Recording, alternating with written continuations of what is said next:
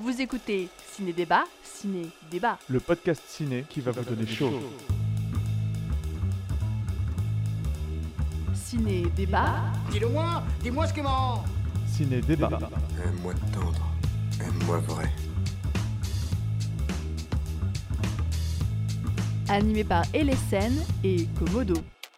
Bonjour à toutes et à tous et bienvenue dans ce nouvel épisode de Ciné Débat et Ciné Débat. Bonjour LSN, Bonjour Komodo, comment vas-tu? Je vais très bien, je te remercie. Et comment vas-tu Komodo? Eh ben ça va, ça va, j'ai j'ai mon petit thé euh, bien chaud, il fait de nouveau froid, euh, on est sous les plaids. Alors, de quoi va-t-on parler aujourd'hui Eh bien aujourd'hui nous allons parler de Jason Statham, pas du tout. De Jason Statham Première nouvelle Alors LSN, de quoi allons-nous parler aujourd'hui? Eh bien aujourd'hui nous allons parler de Jonah Hill et Channing Tatum. Ouh, quel programme Alors, Tout un programme. alors, alors, j'ai une question qui me brûle les lèvres.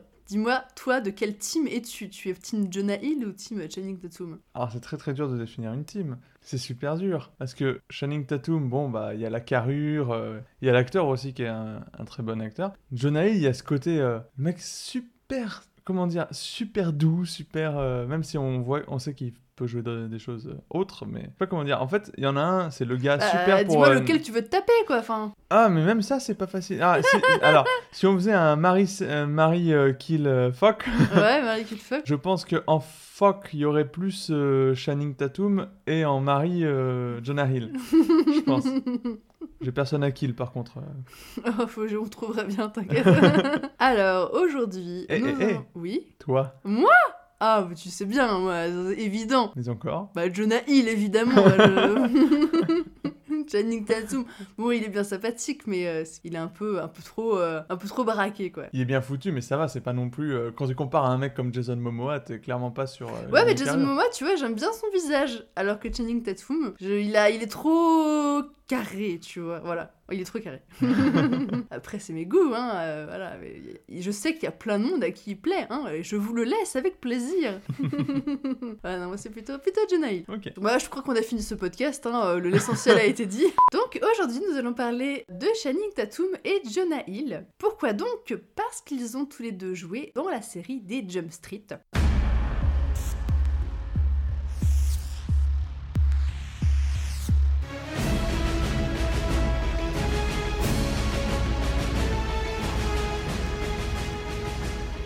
Alors, euh, le premier film euh, 21 Jump Street, film réalisé par Phil Lord et Chris Miller, sorti en 2012, qui est l'adaptation de la série 21 Jump Street, diffusée entre 87 et 91, avec notamment Johnny Depp dans le rôle principal. Alors, on va passer très très vite sur ce premier opus, parce que c'est pas celui qui nous intéresse le plus. Donc, un petit résumé très vite fait pour vous situer un peu la chose. Donc, en 2005, Schmidt et Jenko sont deux lycéens que tout oppose. L'un est un gros nerd fan de Eminem, vous l'aurez deviné, c'est Jonah Hill. L'autre est l'archétype du sportif pas très finot. Et bien sûr, il s'agit de Channing Tatum. Sept ans plus tard, ils sont flics à vélo dans un parc de la Nouvelle-Orléans. Autant dire que le taf est pas du tout passionnant passionnant. Jusqu'au jour où ils surprennent un groupe de bikers en train de faire des choses pas très nettes. L'arrestation ne se passe pas comme prévu et ils sont envoyés dans l'unité spéciale de 21 Jump Street où ils devront retourner au lycée en tant qu'élèves pour arrêter un trafic de stupéfiants. Ce qui est cocasse, c'est que du coup, ils échangent leurs identités. Jonah Hill, qui aurait dû faire partie euh, du labo de chimie avec euh, les gros nerds comme lui, se retrouve avec les cool kids. Et ce pauvre Channing Tatum, qui lui est là juste pour ses gros muscles, se retrouve à devoir faire des formules chimiques avec ces fameux gros nerds. Tout a changé au lycée, les codes ne sont plus les mêmes. Vont-ils réussir à déjouer euh, les plans machiavéliques des méchants vendeurs de drogue?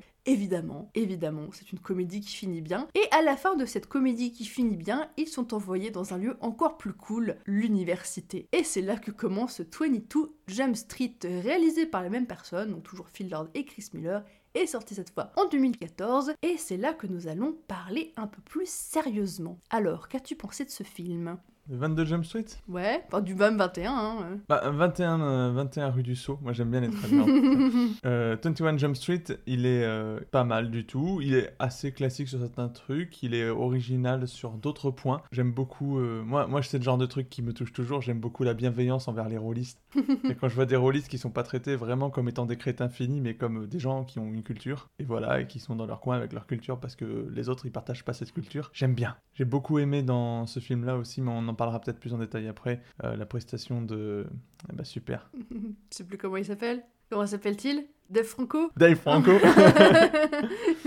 je, trouve, euh, je le trouve très bon dans ce film. Et 22 Jump Street, par contre, je l'ai trouvé beaucoup plus drôle. Ah oui, il est largement mieux. Il est largement mieux. Il est largement mieux. Il est, il est plus drôle. Je sais pas. En fait, je comprends pas pourquoi euh, le premier est si peu drôle par rapport au deuxième. Est-ce qu'ils ont doublé le nombre de vannes avec le doublement du nombre de, de, enfin, de la thune, du budget? Je sais pas.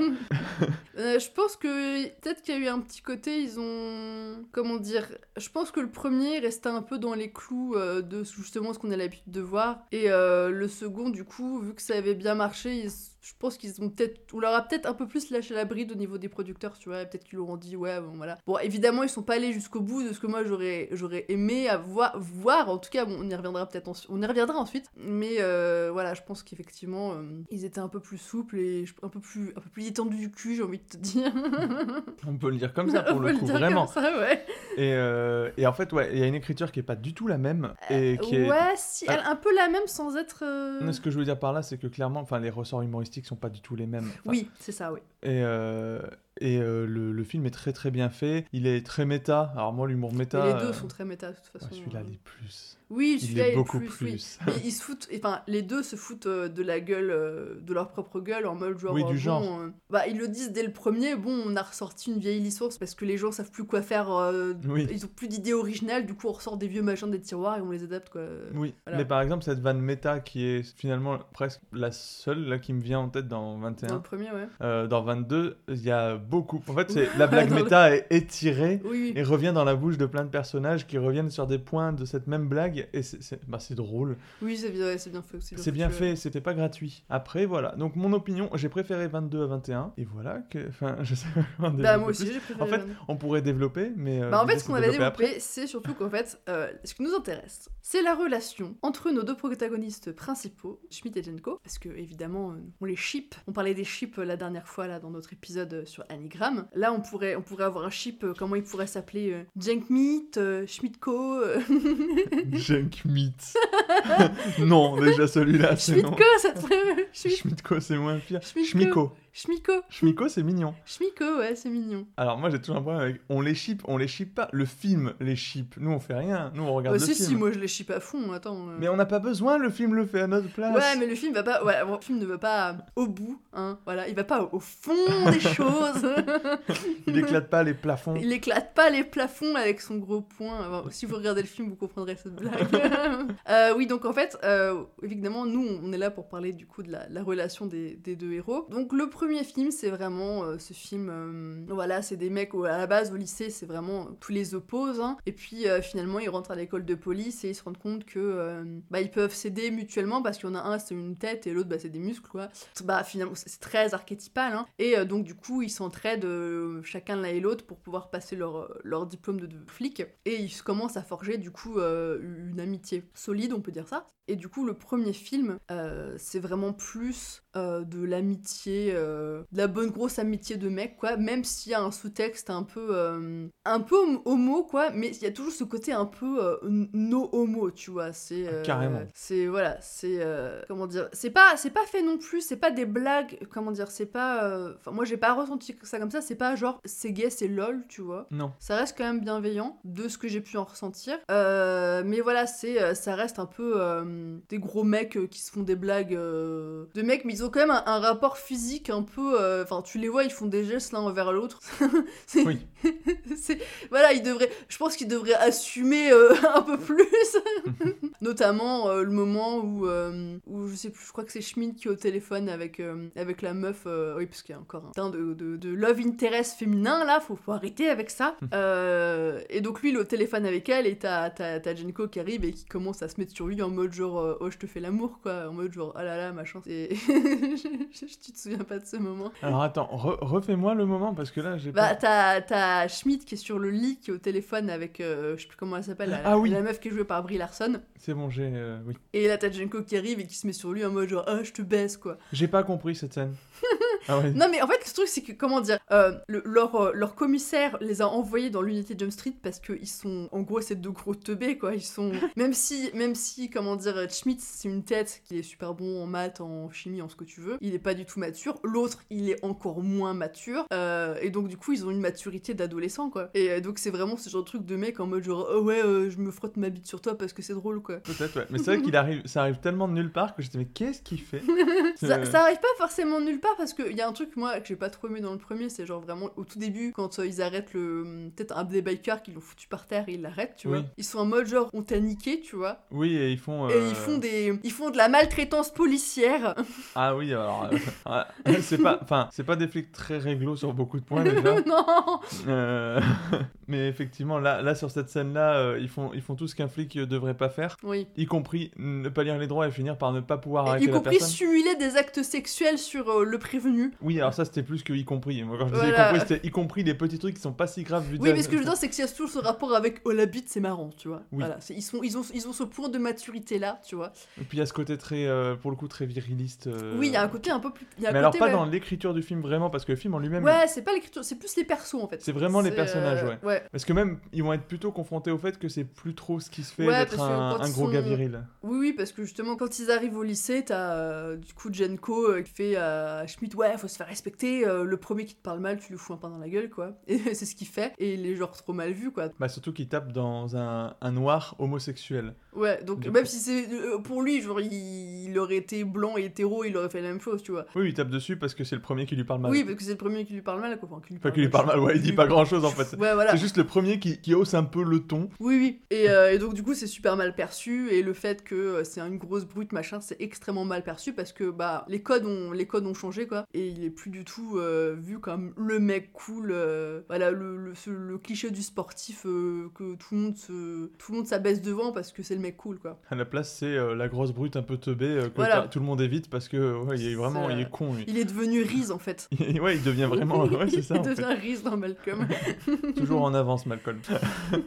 Mais c'est vrai qu'il y a ça, il y a le truc de l'environnement aussi, où quand il arrive, il est en mode Ouais, ouais, j'en ai rien à foutre, moi, de toute façon. Et l'autre fait T'en as rien à foutre de Ouais. l'environnement? T'es sérieux? Ouais. Alors qu'on est la génération qui allons subir toutes les conséquences du réchauffement climatique. voilà. Donc effectivement, pour un peu, un peu à- à- arriver à la fin de 21 Jump Street, euh, le film est pas, euh, comment dire, leur relation reste euh, amicale, même s'il y a du coup ce trope de, euh, ils sont amis et puis euh, il y a le rival qui va arriver, euh, donc du coup Dave Franco, qui est pas du tout comme comme Channing Tatum, mais qui du coup va être pote avec avec Schmidt et, et du coup bah il y a cette histoire de jalousie, de ouais maintenant on est plus potes machin, on enquête parce qu'ils devaient enquêter ensemble à la base et, et là ils enquêtent plus ensemble, voilà. Mais c'est vraiment plus potes quoi. C'est plus fraternel à la limite. Ouais. Ils arrêtent pas de dire T'es mon frère, t'es un frère pour moi. Oui, ce qui du coup est pas exactement la même chose dans, Dans le la suite. deuxième. Et c'est là que la suite allait mieux. oui, mais elle est mieux, mais c'est. En fait, euh, du coup, dans le premier, ouais, tu t'as pas envie de les mettre. T'as pas envie de les voir se rouler un gros patin à la fin, tu vois. C'est. euh, Voilà, c'est- tu le sens pas comme ça, tu vois. C'est Ah, c'est vraiment un buddy movie. euh, Ouais, c'est plus un buddy moody. Alors que dans le deuxième, il y a un espèce d'humour de décalage. C'est ça en fait, c'est de l'humour de décalage où ils se disent des trucs que deux potes se diraient jamais, tu vois. Mais là, ils se le disent vraiment sérieusement. En fait, les, les, les, les dialogues, les dialogues et les situations dans euh, 22 Jump Street, c'est des dialogues et des situations de rom-com, voire parfois même de drame romantique. oui, complètement. euh, appliqué sur euh, du buddy movie euh, de flics euh, chasse- euh, chasseurs de de, trafiquants de drogue, tu vois. Et euh, ils se disent des trucs, notamment. Alors pareil, du coup, bon, pour reconstituer les, choses dans le contexte, euh, là ils arrivent à, ils arrivent à l'université parce qu'il y a une nouvelle drogue à la mode euh, qu'ils doivent retrouver, voilà. Et, et cette fois, du coup, ils se disent, ce sera, sera encore mieux que la première fois. On va, on va enquêter, machin. En plus, du coup, là, ils ont une, pareil, ils, partagent une chambre, une chambre dans le, dans les, dans les dortoirs de, de l'université, machin. Ils peuvent avoir, je crois qu'ils ont les mêmes cours. Non, ils ont pas les mêmes cours. Je sais Non, plus. ils ont pas les mêmes cours. Oui, parce qu'ils veulent, ils veulent diversifier leurs cours euh, pour avoir le plus de chances de, Oui. de choper. Justement, on le- les voit, il y a une espèce de petit montage où on les Oui. voit essayer de trouver des dealers euh, dans les cours et ils sont pas dans les mêmes. Et du coup, euh, Channing Tatum se retrouve cette fois-ci dans son élément parce qu'il va découvrir le fabuleux monde des fraternités. Et euh, il est taillé pour ça, hein. euh. Bah, il s'agit de boire et de rouler des mécaniques et de faire du foot, euh, donc euh, ouais. Ouais, voilà. Et surtout, il trouve une espèce de d'âme sœur, de connexion entre un personnage qui s'appelle Zouk, je crois, Oui, Zouk. qui est, qui est en gros comme Channing Tatum, mais avec euh, une tête de surfeur californien. Voilà, c'est Channing Tatum avec des cheveux blonds euh, longs. Voilà. Ouais, ouais. Alors, il a, il a le visage un peu plus fin, mais. Oui, non, mais en gros, c'est euh, les deux mêmes, quoi. Oui, oui, c'est euh, deux tanks euh, pas, deux pas tanks- très futés. C'est deux tanks euh. pas très futés euh, qui sont. euh, Mais alors, il faut voir aussi, ce qui est pas mal, c'est que, comment dire, euh, dans, euh, dans ces films-là, euh, Channing Tatum, son perso, euh, donc Genko, est pas en soi très éduqué, il est pas très fut, enfin, il va pas toujours très vite sur certains trucs, Ouais. mais c'est pas un crétin fini non, Non, plus. c'est pas un crétin fini, non. Il a. Et ça, c'est ce qui est pas mal. Ouais. Il y a plein de moments où il se rend pas compte que ce qu'il dit c'est bête ou des choses comme ça, mais il y a d'autres moments où il fait des, des moves très intelligents. Dans le premier film, Oui, dans le premier euh, film, ouais. il, fait, il fait un move euh, qui est hyper intelligent pendant que l'autre il, il se laisse complètement avoir par la popularité qu'il a jamais eu au, Oui, oui, au totalement, lycée. ouais. Enfin, je trouve ça bien de pas avoir juste vraiment euh, Pinky and the Brain, quoi. Je veux Oui, dire. oui, non, euh, non, c'est pas du tout ça. Il y en a est- pas un qui est hyper intelligent et l'autre qui est. Il est plus brut, euh, on va Oui. dire. Il a, il a moins d'éducation. Il, enfin, il- clairement, il s'est pas construit autour de la réflexion ou quoi, parce qu'il était le mec populaire. Et comme beaucoup de mecs populaires, il a fini par, euh, par préférer sa popularité à, à essayer de suivre des cours. On sait qu'il a pas fait d'études sup. Ouais. Parce que quand il rentre dans la fac, il dit qu'il est le premier à aller pour deux fois dans la fac dans sa famille. Mm. Donc voilà. Oui, d'ailleurs, il est tellement dans le premier, il est tellement des mauvaises notes que euh, le proviseur lui interdit de, de participer au, au bal de fin d'année, quoi, au bal de promo. Ah oui, c'est vrai. Ouais. Il y a ça et le fait que c'est, je crois que c'est aussi un peu une petite frappe. euh. Non, je crois que c'est à cause de ses notes. je- bref, voilà, ce que j'aime bien, Ouais, c'est il est ça, pas décrit comme euh, le couteau le plus aiguisé du panier, mais c'est un bon gars, quoi. Voilà, c'est un bon gars et c'est pas non plus le gars qui va, euh, qui va être bête. Euh, Il y a un perso qui est plus bête que lui, par exemple, dans, dans, dans 22 Jump Street. Bon, il, est, il est bête et bourré à ce moment-là précis. Euh, Tu parles de qui? celui qui a la crête rouge et qui Oui. essaye en boucle de faire tomber le poteau alors que c'est cimenté. Ils sont tous bourrés, mais c'est le seul qui veut pas comprendre qu'il y a du ciment et que du coup il peut pas faire tomber le poteau. Mm. Et lui, il a l'air il a l'air d'aller encore moins vite, quoi. Ouais, mais c'est ouais. Non, mais surtout ce qui est bien avec son perso, c'est qu'il essaye de faire des efforts et de s'améliorer, tu vois. Mm. Il essaye beaucoup, ouais, il essaye vraiment de progresser. En fait, il est vraiment conscient de- du fait que c'est une faiblesse chez lui et il le vit pas bien, quoi. Mm. Et c'est, ça, enfin ça j'aime bien en fait. Ils ont, c'est vraiment, ils ont pas fait juste un mec intelligent sans physique et un mec euh, physique Oui, parce bête. que. Ils ont pas eu Non, mais surtout qu'ils sont tous les deux, comment dire, ce qui les relie, c'est qu'ils sont tous les deux immatures en fait. Enfin, Oui. ils, ont, ils ont pas exactement la même immaturité, mais euh, il y, a des- il y a des trucs qu'ils ont pas, parce que effectivement, l'autre il s'est construit juste sur sa popularité, machin, il a pas essayé de faire des efforts avant ça, quoi. Et euh, du coup, Schmidt, lui, c'était le gars mal dans sa peau, euh, qui s'est réfugié du coup euh, bah, dans les sciences, dans les maths, ce genre de trucs, et euh, pareil qu'affectivement, notamment au niveau des meufs, quoi, il, et de la popularité, il a pas, il s'est pas encore trouvé, quoi, il est pas, il est pas, il est, il est assez insécure, comme on dit, mais les deux en fait ont une insécurité qui est pas forcément liée aux mêmes choses, mais voilà. D'ailleurs, il est insécure, mais comment dire, encore une fois, on n'est pas sur le gars qui est incapable de pécho non plus. Enfin, non, non, non, justement, Oh non, loin de là. Et je trouve ça, en fait, je trouve ça super cool parce que ça, ça pourrait être tellement cliché plus. En fait, ils sont, ils sont pile où il faut pour pas rentrer trop dans le, dans le cliché que tu dis pas, oh, c'est too much là. Oui, surtout en plus concrètement, euh, Schmidt il est insécure sur certains points, surtout dans le premier, dans le deuxième, il s'est vachement amélioré, mais il est capable de te sortir des improvisations. euh, hmm. Oui. ouais, Alors, au oui. tout début du deuxième, l'improvisation, elle marche parce qu'on est dans une fiction. Ouais, ouais, ouais. enfin, d'ailleurs, elle marche pas en fait. non, Mais- elle marche pas. Mais parce que quand tu le vois faire, t'es là, tu fais trop? et à côté, Jenko est super drôle. Mais en fait, rien que cette intro, elle est super. quoi. Elle, est- elle est super drôle, elle est super bien écrite. Et il te montre les forces et les faiblesses des deux, sans, euh, enfin, encore une fois, sans te dire euh, Schmidt est complètement le mec le moins puissant, euh, musclé du monde. C'est juste que forcément, à côté de, de l'autre qui euh, se retourne à la Ouais, il force fait des une, bras. une traction retournée à la Ouais, force des bras, ouais. Il- Sur un camion en Et course-poursuite, qui lui dit fais comme moi, elle fait mais non je peux pas faire ça. Et Ah oui, personne peut faire ça. Enfin, la plupart des gens ne peuvent pas faire ça quoi. Donc Oui, c'est- normal qu'il n'y arrive pas. Et à côté, bah pareil pour l'improvisation, euh, tout le monde n'est pas capable d'aller d'aller jouer un rôle en, improvisé en deux secondes devant des criminels armés jusqu'aux dents. oui, enfin voilà, je trouve ça cool, euh, je trouve ça vraiment cool. Et finalement, ils se complètent si bien. Oui. Parce qu'il faut qu'on revienne Bah oui, sur ce qu'on veut. revienne ce qu'on veut. Oui, ils se complètent finalement, c'est ça le truc. D'ailleurs, ce que j'ai pas précisé, c'est qu'à la base, ils sont, ils sont vendus, euh, comment dire, comme étant, comment dire, leur identité, leur fausse identité de, de lycéens et ensuite euh, de- d'étudiants. Euh, du coup, c'est Brad et Doug Quaid. Donc, Brad qui est joué, qui du coup est joué par, par Tatum et Doug. Oui. Qui est joué par. euh, Il prend ce nom-là parce qu'il veut s'appeler Brad. Oui, alors qu'à la base, Brad. Aurait dû être euh, Schmidt et euh, Doug ça aurait dû être euh, Jenko. Mais du coup, dans le deuxième, ils ont, ils ont, ils ont, comment dire, ils sont de nouveau Brad et Doug, sauf que comme ils ont pris chacun leur, ils ont, ils ont refait, ils ont refait leur, comment dire, ils ont refait leur identité avec le, le prénom qu'ils voulaient. Et du coup, ils ont, ils ont les bons, ils ont les, les bons, les bonnes notes quoi, on va dire ça, on va dire ça comme ça. Et ils sont présentés comme étant frères. Et ce qui est très très drôle. C'est que du coup, t'as as Zouk, du coup, ce fameux blond californien là qui, euh, qui est très candide. Oui. Il est très très candide. Et euh, comment dire, il voit pas la malice chez les gens ou quoi que ce soit. Il est vraiment très euh, information brute. Et il, il peut voir. il- il- et quelque part, ça lui permet de sentir des choses, tu vois, par rapport à ses, à ses coéquipiers et à ses, les gens qui croisent. Et la première fois, du coup, qu'il qu'il voit du coup Jenko et Schmidt, il fait Ah, vous êtes ensemble. Sous-entendu, vous êtes un couple. Oui, et c'est pas le seul moment où des gens leur disent vous êtes un couple. Ouais, non, non, mais il dit vous êtes un couple, et, et l'autre fait ah non, non, on est frères, et l'autre, et, enfin, et Zouk du coup la regarde en mode genre je comprends pas, tu vois. Déjà ils se ressemblent pas du tout. Non. Euh, Ça fait partie de ce qui est très drôle dans ce film. En plus, Oui. ils ont mis des jumeaux à côté pour vraiment avoir le Oui. le le- l'écart. Oui, les jumeaux qui sont qu'ils mais vous vous des- ressemblez pas du tout. des, des camarades de, de dort, du dortoir d'en face, du coup, qui sont jumeaux, et qui sont vraiment euh, bah, les le, le cliché du jumeau qui disent les mêmes choses en même temps, et, et voilà, qui sont connectés, quoi.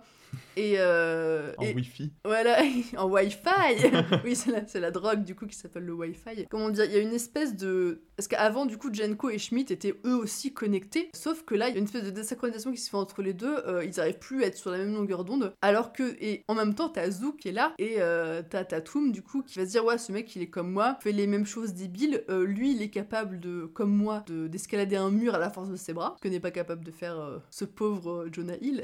Safety first. Et on a les mêmes goûts, on a les mêmes... Ah oui, ils aiment tous les deux les Lamborghini. euh, Ah oui, c'est vrai, les lambeaux. Il y a tout un truc avec les lambeaux dans ce film. C'est à mourir de rire à chaque fois. voilà, ils aiment tous les deux les Lamborghini. Bref, du coup, on a l'impression que Jenko a trouvé sa nouvelle âme sœur euh, en, euh, en Zouk, qui lui, du coup, est le premier personnage à percevoir, du coup, Jenko et Schmidt comme un potentiel couple, quoi. Et jusqu'au bout, tu vois, on l'a beau lui dire qu'ils sont frères et que qu'officiellement ils sont frangins, tu vois, lui, au fond de lui et de son petit cœur, il y croit pas. et, euh, et du coup, ça donne lieu à des dialogues incroyables. Même des scènes sans dialogue incroyables.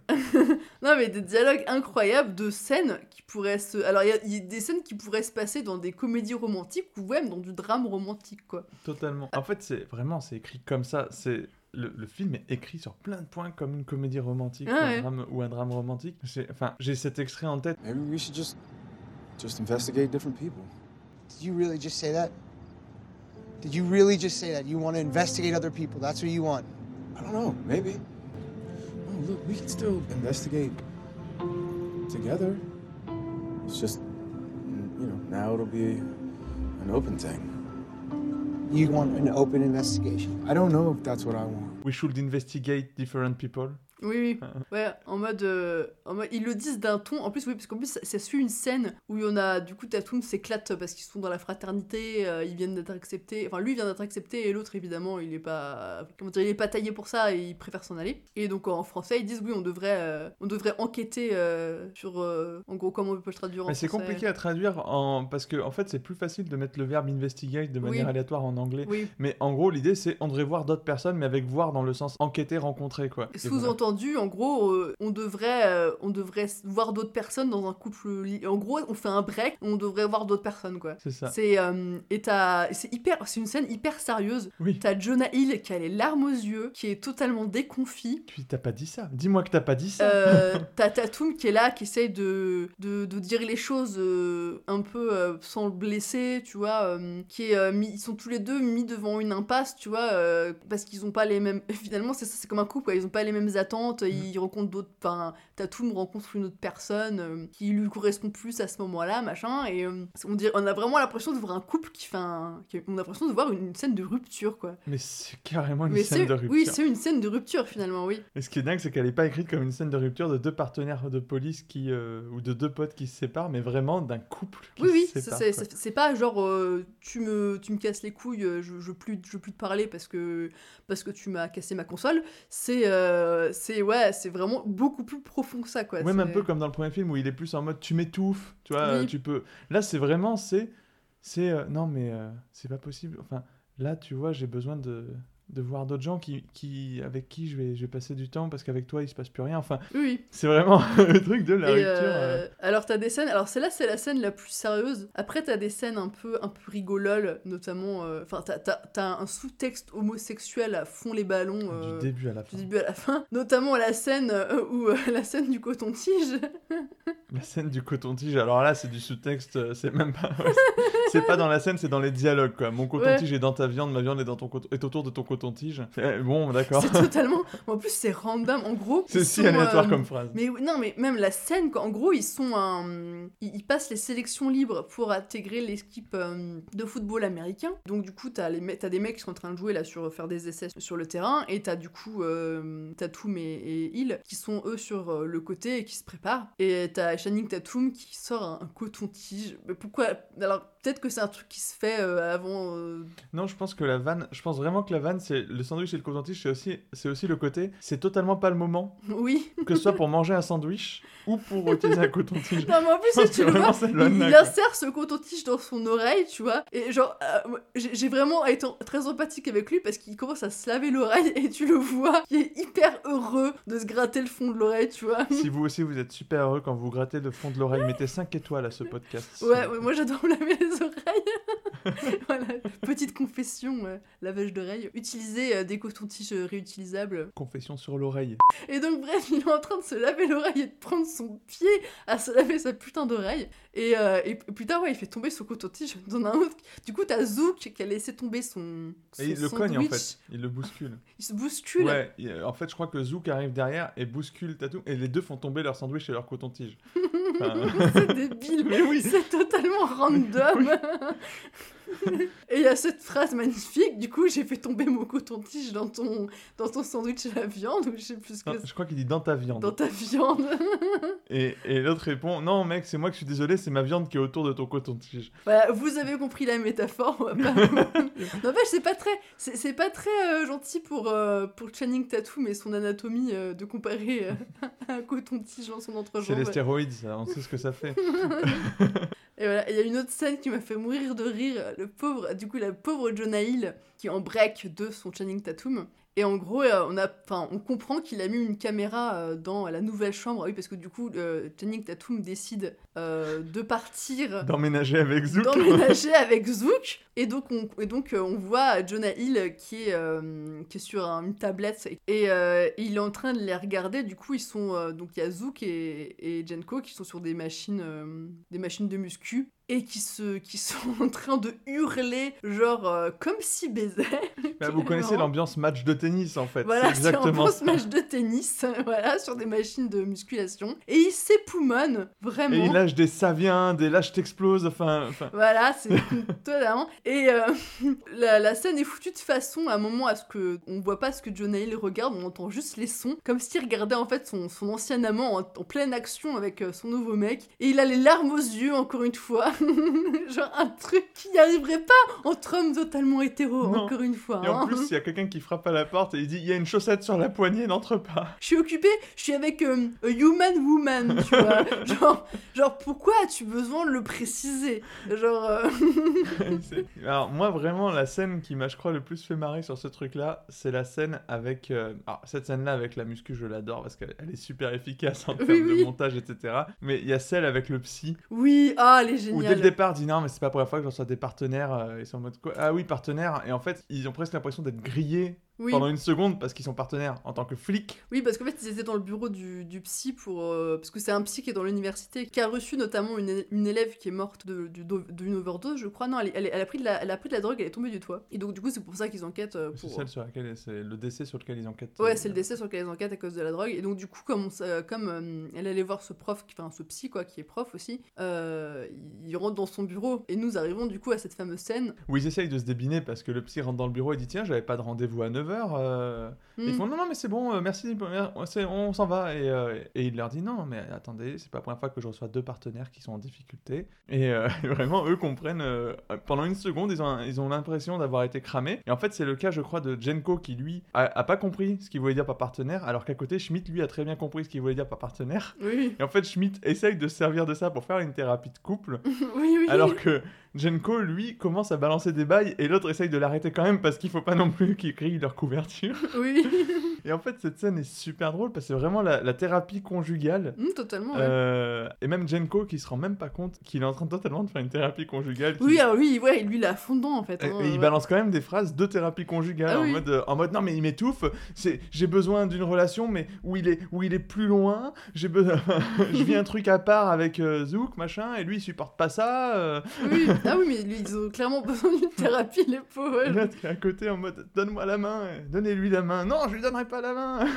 Bah, il refuse même ma main. Enfin bon, on est vraiment sur la thérapie Et de après, ils se couple. donnent la main, tu vois, et genre en mode, euh, oui, il faut, faut mettre les doigts comme ça, sinon ça compte pas, machin. euh. I just feel like sometimes he's not even trying anymore. Like this isn't even worth saving. Oh, okay. Well, sometimes I feel like that we should be more like the Yangs. Or maybe I should be more like your beautiful Zook. Oh, go fuck yourself. You go okay? fuck yourself. Okay. So selfish. All right, all right. Oh it's a lot of God. fucking. Given all these strong feelings, sometimes I like to have the participants make physical contact. Why don't you hold hands? Okay. I'm not doing that. Do you see? Reach out your hand. I'm. He's literally reaching out for you. You won't hold my hand. I'm not doing that. Vraiment le film, enfin c'est pas genre là c'est vraiment pas de la surlecture quoi. Pour pas voir ça dans le film, je pense qu'il faut vraiment être dans le déni. Et, et c'est- en fait, ça rend le film vraiment drôle, ce décalage de, de rom-com sur un film qui n'est pas du tout une rom-com à la base. Ouais, mais encore une fois, ce qui est vraiment dommage, alors c'est un décalage parce que euh, concrètement, effectivement, le, le- vu que c'est un film auquel on s'attend pas du tout à ce genre de, de texte-là, enfin de sous-texte-là, c'est vrai que le décalage est. Enfin, moi j'avais encore jamais vu ça aussi poussé parce que euh, des, des sous-textes homo- homosexuels euh, dans des relations entre mecs. euh, C'est un classique. c'est un classique, le problème c'est qu'effectivement ce qui commence moi un peu à m'énerver, c'est euh, qu'il faut toujours qu'il y ait un love interest féminin qui se ramène à un moment ou un autre quoi. Au lieu vraiment d'assumer jusqu'au bout euh, le fait que bah c'est peut-être pas juste que des potes quoi. L'avantage, c'est que là, il y a un love interest masculin aussi, même si c'est pas décrit comme tel finalement, parce qu'il y a Zouk. oui, il y a Zouk ouais. C'est mais voilà, encore une fois, c'est pas c'est pas consommé quoi. Donc euh, Non, c'est pas consommé Même si- autrement que métaphoriquement. Voilà, même si à la fin, t'as Zouk qui, encore une fois, euh, lui, euh, ne s'embarrasse pas des, des faux semblants et ce genre de trucs. À la fin, ils sont sur la plage, ils ont battu le méchant. T'as Zouk qui fait Ah, ils, ils sont faits pour être. Enfin, je sais plus ce qu'il dit exactement, mais en mode. Ils sont Il a trouvé, sa- c'est lui sa vraie âme sœur. C'est lui crois, sa vraie âme sœur, Et là, tu vois. t'as l'autre à côté qui fait quoi? Oui, voilà, parce que le Zouk, il, a, il sent très bien que c'est pas juste des, des, des frères officiellement, tu vois, ou, ou voilà, donc, euh, mais moi, ça m'énerve un peu qu'il y ait toujours euh, un love interest. Alors, le, pour le coup, moi, ça donne une scène très drôle quand on comprend qui est la love interest par rapport à un autre personnage. Oui, pour vois. le coup, la, la scène, la scène qui, où, où ça se rend, où on s'en rend compte, enfin la séquence plutôt, Oui, est à mourir de rire. Mais je sais pas si tu pouvais euh, aller jusqu'au bout et garder le comique de décalage en fait. bah si, parce que le comique de décalage, je l'ai fait sur le fait que, que c'est un film qui est censé être un film de, de flic, de buddy movie, et, et encore pas tellement, pas tellement buddy movie finalement, euh, enfin un peu quand même. Mais c'est pas un film de buddy movie, tu vois, où t'as 50 000 potes, quoi. T'en as deux, et puis voilà. Un film de flic, en tout cas, qui mène son enquête. Une comédie, comédie de flic, quoi. Et, euh, et là, du coup, tu te retrouves avec, euh,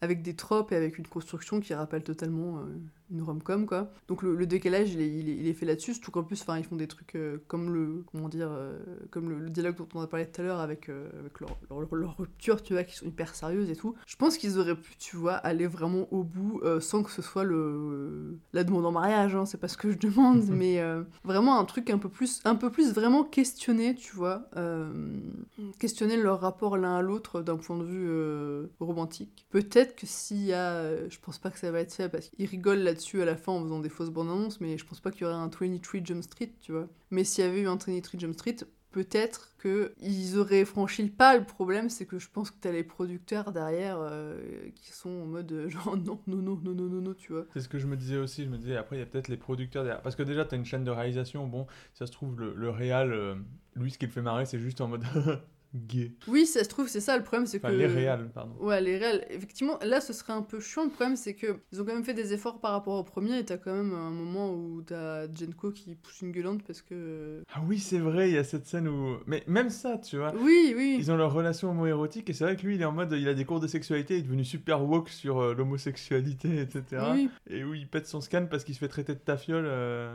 Mm. alors que on dit pas tafiole, enfin on dit plus tafiole quoi. Maintenant faut avancer dans la vie quoi. Si tu connais bien la personne, tu peux la traiter de queer et encore c'est pas accepté par tout le monde quoi. Et il pète son scan avec ça. Voilà. It's okay, it's just a couple of faggots. Yo, what the fuck did you say? Who's calling us faggots? He said you were sucking his dick. It's 2014, asshole. You can't fucking use faggot. Gay's okay. Homosexual, maybe. And if you know the person, you might be able to call them queer. If they have a great sense of humor, but I don't. Et voilà, mais le problème c'est qu'effectivement ça pourrait être. Le problème c'est que je sais, ça dépend quel public le regarde. Si, parce que nous, nous on est, comment dire, on est ouvert à ce genre de sujet. On... Probablement et malheureusement qu'il y a des gens qui rigolent devant ce film en mode genre, hein, c'est gay, tu vois, ils sont gays mais ils le sont pas. Tu... Enfin, des trucs gays mais ils le sont pas. Alors que moi à côté, je suis en mode genre, euh, je suis en mode genre, euh, bah t'as les producteurs qui ont sûrement fait, pré- enfin, qui ont sûrement euh, dit non non c'est pas possible d'avoir un truc plus concret que ça quoi. Et moi je les vois comme euh, comme deux potentiels euh, potentiels partenaires autres que ami- amicales, tu vois. Après, le fait de garder le parallèle, ça marche aussi bien, quoi. Mais peut-être qu'il manque une fin qui en fait un peu plus encore, ouais. Je comprends ce que, Hmm. ce que tu veux dire. Un truc qui dit, non, mais c'est enfin, c'est des sous-entendus, on voit rien, il y a rien de concret, voilà. Mais voilà, enfin, la conclusion, elle est là, il y a, y a aucun doute. Alors que là, finalement, tu sais jamais si c'est une impression ou, euh, ou s'il y a quelque chose. Ça pourrait être concrétisé sans pour autant qu'il se roule un patin. Tu pourrais quand même avoir un truc plus concret que ça. ouais. Oui, mais surtout qu'en plus ils font des trucs, euh, je veux dire la scène dans les toilettes euh, où ils se mettent chacun le doigt dans la bouche de l'autre parce que euh, ils ont ils ont ingéré de la drogue à leur insu et il faut pas qu'ils il faut pas qu'ils partent en trip là. euh. Ils ont tous les deux alors, clairement clairement c'est sous-entendu euh, fellation quoi et, euh, et à ce moment-là t'as le, le, le janitor qui arrive, euh, le petit papy qui est là pour nettoyer les chiottes et qui voit les deux dans leur toilette, qui est même pas euh, comment dire outré de ce qu'il voit, qui est juste blasé en mode genre encore des étudiants qui font des trucs qui font des trucs dans des toilettes quoi, c'est voilà. Bon, bah, je les laisse tranquilles. Il y a Voilà. un truc du, bon, bah, tant pis. Bon, bah tant pis, c'est bon, voilà. En plus, il, lâche, il lui lâche un truc en mode, euh, en mode Qu'est-ce que tu fais Tu cherches mon point G Vas-y à fond, quoi. Un Mm. truc comme ça. Oui, voilà. En fait, le problème, c'est qu'il y, a- il y a parfois. Enfin, comment dire, les gens. euh, en fait, finalement, le film est assez bien. Et les autres. Enfin, les persos sont assez bienveillants envers, euh, envers les deux personnages, quoi. En mode, genre, ils sont pas du tout moqués ou quoi que ce soit euh, pour leur proximité l'un avec l'autre. Genre, euh, les gens qui sont en mode. euh, S'ils sont en couple, ok, y a pas de souci, quoi. Whatever, on passe à autre chose quoi. T'as quand même quelques blagues un peu limites, euh, notamment quand ils vont en prison là pour voir euh, les méchants du Ah oui, film là, c'est 1, très du- limite, du- premier film. Et t'as des blagues sur euh, le viol en prison et la sodomie en prison et la transidentité, machin, et... et Bah, du coup, la sodomie, pas vraiment en l'occurrence, là, pour le. Oui, pour le coup, non, la mais... sodomie, c'est dans le premier où il y a la blague. Ouais, peut-être. Où il dit, oui, il dit Vous savez ce qui arrive aux jeunes comme moi Ouais, en prison? Ça rime avec grappe, ouais, enfin avec grape. Oui, voilà. Euh, Ouais, ça faut arrêter ce genre de blague. C'est pas du tout drôle. Genre, la question du viol en prison, c'est pas une blague, en fait. C'est euh, se pencher pour ramasser la savonnette, c'est pas une blague. Ça arrive vraiment à des gens, c'est un vrai fléau dans les prisons, quoi. Donc, euh, faut arrêter avec ce genre de conneries. C'est... En fait, on peut rire du viol, mais pas des... Enfin, on peut rire des violeurs, mais pas des violés, quoi. Donc, euh, Donc voilà, c'est ce genre de blague, faut arrêter, quoi. Ça... Heureusement, ça... Enfin, c'est un peu lourdin, quand même, dans ce film-là. C'est pas... Oui. Pas autant que dans certains Et films. en plus, ça revient en scène post-générique. On aurait pu avoir une, bah, on aurait pu avoir une scène post-générique avec, euh, comme on disait euh, en off tout à l'heure, avec euh, l'un qui rattrape l'autre à l'aéroport. Oui, oui, voilà. Ça aurait été beaucoup plus drôle que là, ils, ils remettent un coup de. Ouais, ouais, non, ça c'est pas, ça, c'est pas bien, tu vois. C'est pour ça que moi je, je l'élimine du film. Genre, si je devais faire une spéciale cut pour le film, j'enlèverais ça. Ah ouais, non, mais c'est. Oui, mais tu te sens qu'il y a quelqu'un. Genre, en plus, c'est totalement en décalage. Enfin, c'est totalement. comment dire C'est pas raccord avec le reste du film, tu vois. En plus, c'est gratuit. Hein. C'est ouais, tu te demandes ce que ça vient foutre là, quoi. Et je sais pas, ouais, parce qu'en plus, ça revient en plus dans, dans toutes les scènes post-génériques. Il y a le, le jeu du pistolet où tu fais exploser des bits. euh, Oui, oui. donc, en fait, il y a tout, tout ce truc-là là, qui, qui revient plein de Non, fois mais en ils ont mode, dû en mode, avoir, LOL, il a euh, plus de y a- Et, et je sais pas pourquoi. Et ouais, non, mais il y a dû avoir, je sais pas, le fils du. Le fils du producteur qui a participé au scénario. Ils ont dit, on va faire plaisir aux, on va faire plaisir aux jeunes là. Ouais, non, je sais pas. C'est vrai que c'est un peu la blague beauf qui revient dans ouais, les deux films, celle-là. le reste du film, le, le- comment dire, le reste du film finalement, moi je l'ai trouvé assez bienveillant quoi. C'est Ah, carrément, ouais. le truc, ce qui est drôle surtout dans le deuxième, c'est vraiment que ce décalage, cet humour de décalage de, euh, ils ont des dialogues, des dialogues d'un style de film appliqué sur un autre style de film. Et moi je sais que c'est un truc que j'aime beaucoup en fait, l'humour de décalage, euh, c'est un truc qui marche vraiment beaucoup sur moi. Et donc là effectivement ça me fait, ça me, ça me fait marrer de, de voir euh, deux mecs, surtout surtout un qui est hyper viril machin, faire entre eux des, des discours de, co- de comédie romantique. Et à côté t'as un genre de blague chelou euh, qui tue le mood en plus. Moi quand, quand, t'es un peu sensibilisé à ce genre de, à ce genre de problématique, tu vois, t'es en mode genre pourquoi tu fais ce genre, on n'est pas dans... Ah, puis ça dure en plus. Ouais, ouais. C'est horrible quoi. Enfin toute la scène, toute la scène, c'est cette blague en boucle pendant toute une scène. Pourquoi? Je sais pas. Pourquoi? Parce qu'à la limite, euh, enfin, il le balance comme ça à un moment et ça s'arrête. Voilà, c'est c'est 10, on s'arrête. Non, non, ça revient, ça revient, ça revient, ça revient. Et scène post-générique, ça re-revient encore. Mhm. Je sais pas pourquoi, c'est je, je sais pas, je sais pas ce que ça vient, je sais pas ce que ce truc vient foutre dans le film. Là, pour le coup, c'est de l'humour gras qui doit faire rire beaucoup de gens parce que, Mhm. euh, parce que ah, c'est un mec avec une touche, euh, du coup, c'est. Enfin, tu vois. En fait, il y a l'impression qu'il y a une espèce de retournement. Ils ont l'impression de retourner un. de retourner l'imagerie du viol, Oui. en l'occurrence, puisque c'est celui qui a un pénis qui se fait violer par celui qui en a pas. Et en fait, là, ça, ça devient trigger warning. Et en fait, bah, ouais, mais ça crée pas, ça crée pas un humour pour autant. Enfin, ça, ça rend pas le truc plus drôle, non, c'est pas. Ça rend, ça rend ça hyper gênant. euh, Non, non, mais c'est pas bien du tout, quoi. genre- Moi, je l'élimine, j'élimine cette partie du film. Allez hop, ça dégage. C'est. Ouais, bah complètement. En fait, tu- en plus, tu la cut vraiment. Tu la cut pour garder que la petite information que leur donne le personnage euh, qu'ils sont venus chercher. là. Mhm. Et, euh, et voilà, c'est fini, quoi. En plus, c'est une information qui, franchement, il n'y avait pas besoin d'un caméo pour, aller, pour cette information, quoi. Il y avait juste besoin de quelqu'un avec une loupe, hein. Oui. C'est, euh, du coup, je, je comprends même pas, enfin... Ouais, donc, je comprends pas. c'est- Il y, avait un, il y avait un cachet quelque part, il y avait une histoire de il faut qu'il revienne, euh, Dave Franco il veut faire un caméo, je... c'est quoi le... Pourquoi? Non, ouais, non, mais écoute. euh, Et en plus, alors pour le coup, moi, 22 Jump Street, la première fois que je l'ai vu, je l'ai vu des années après avoir. enfin, des années, je sais pas, mais.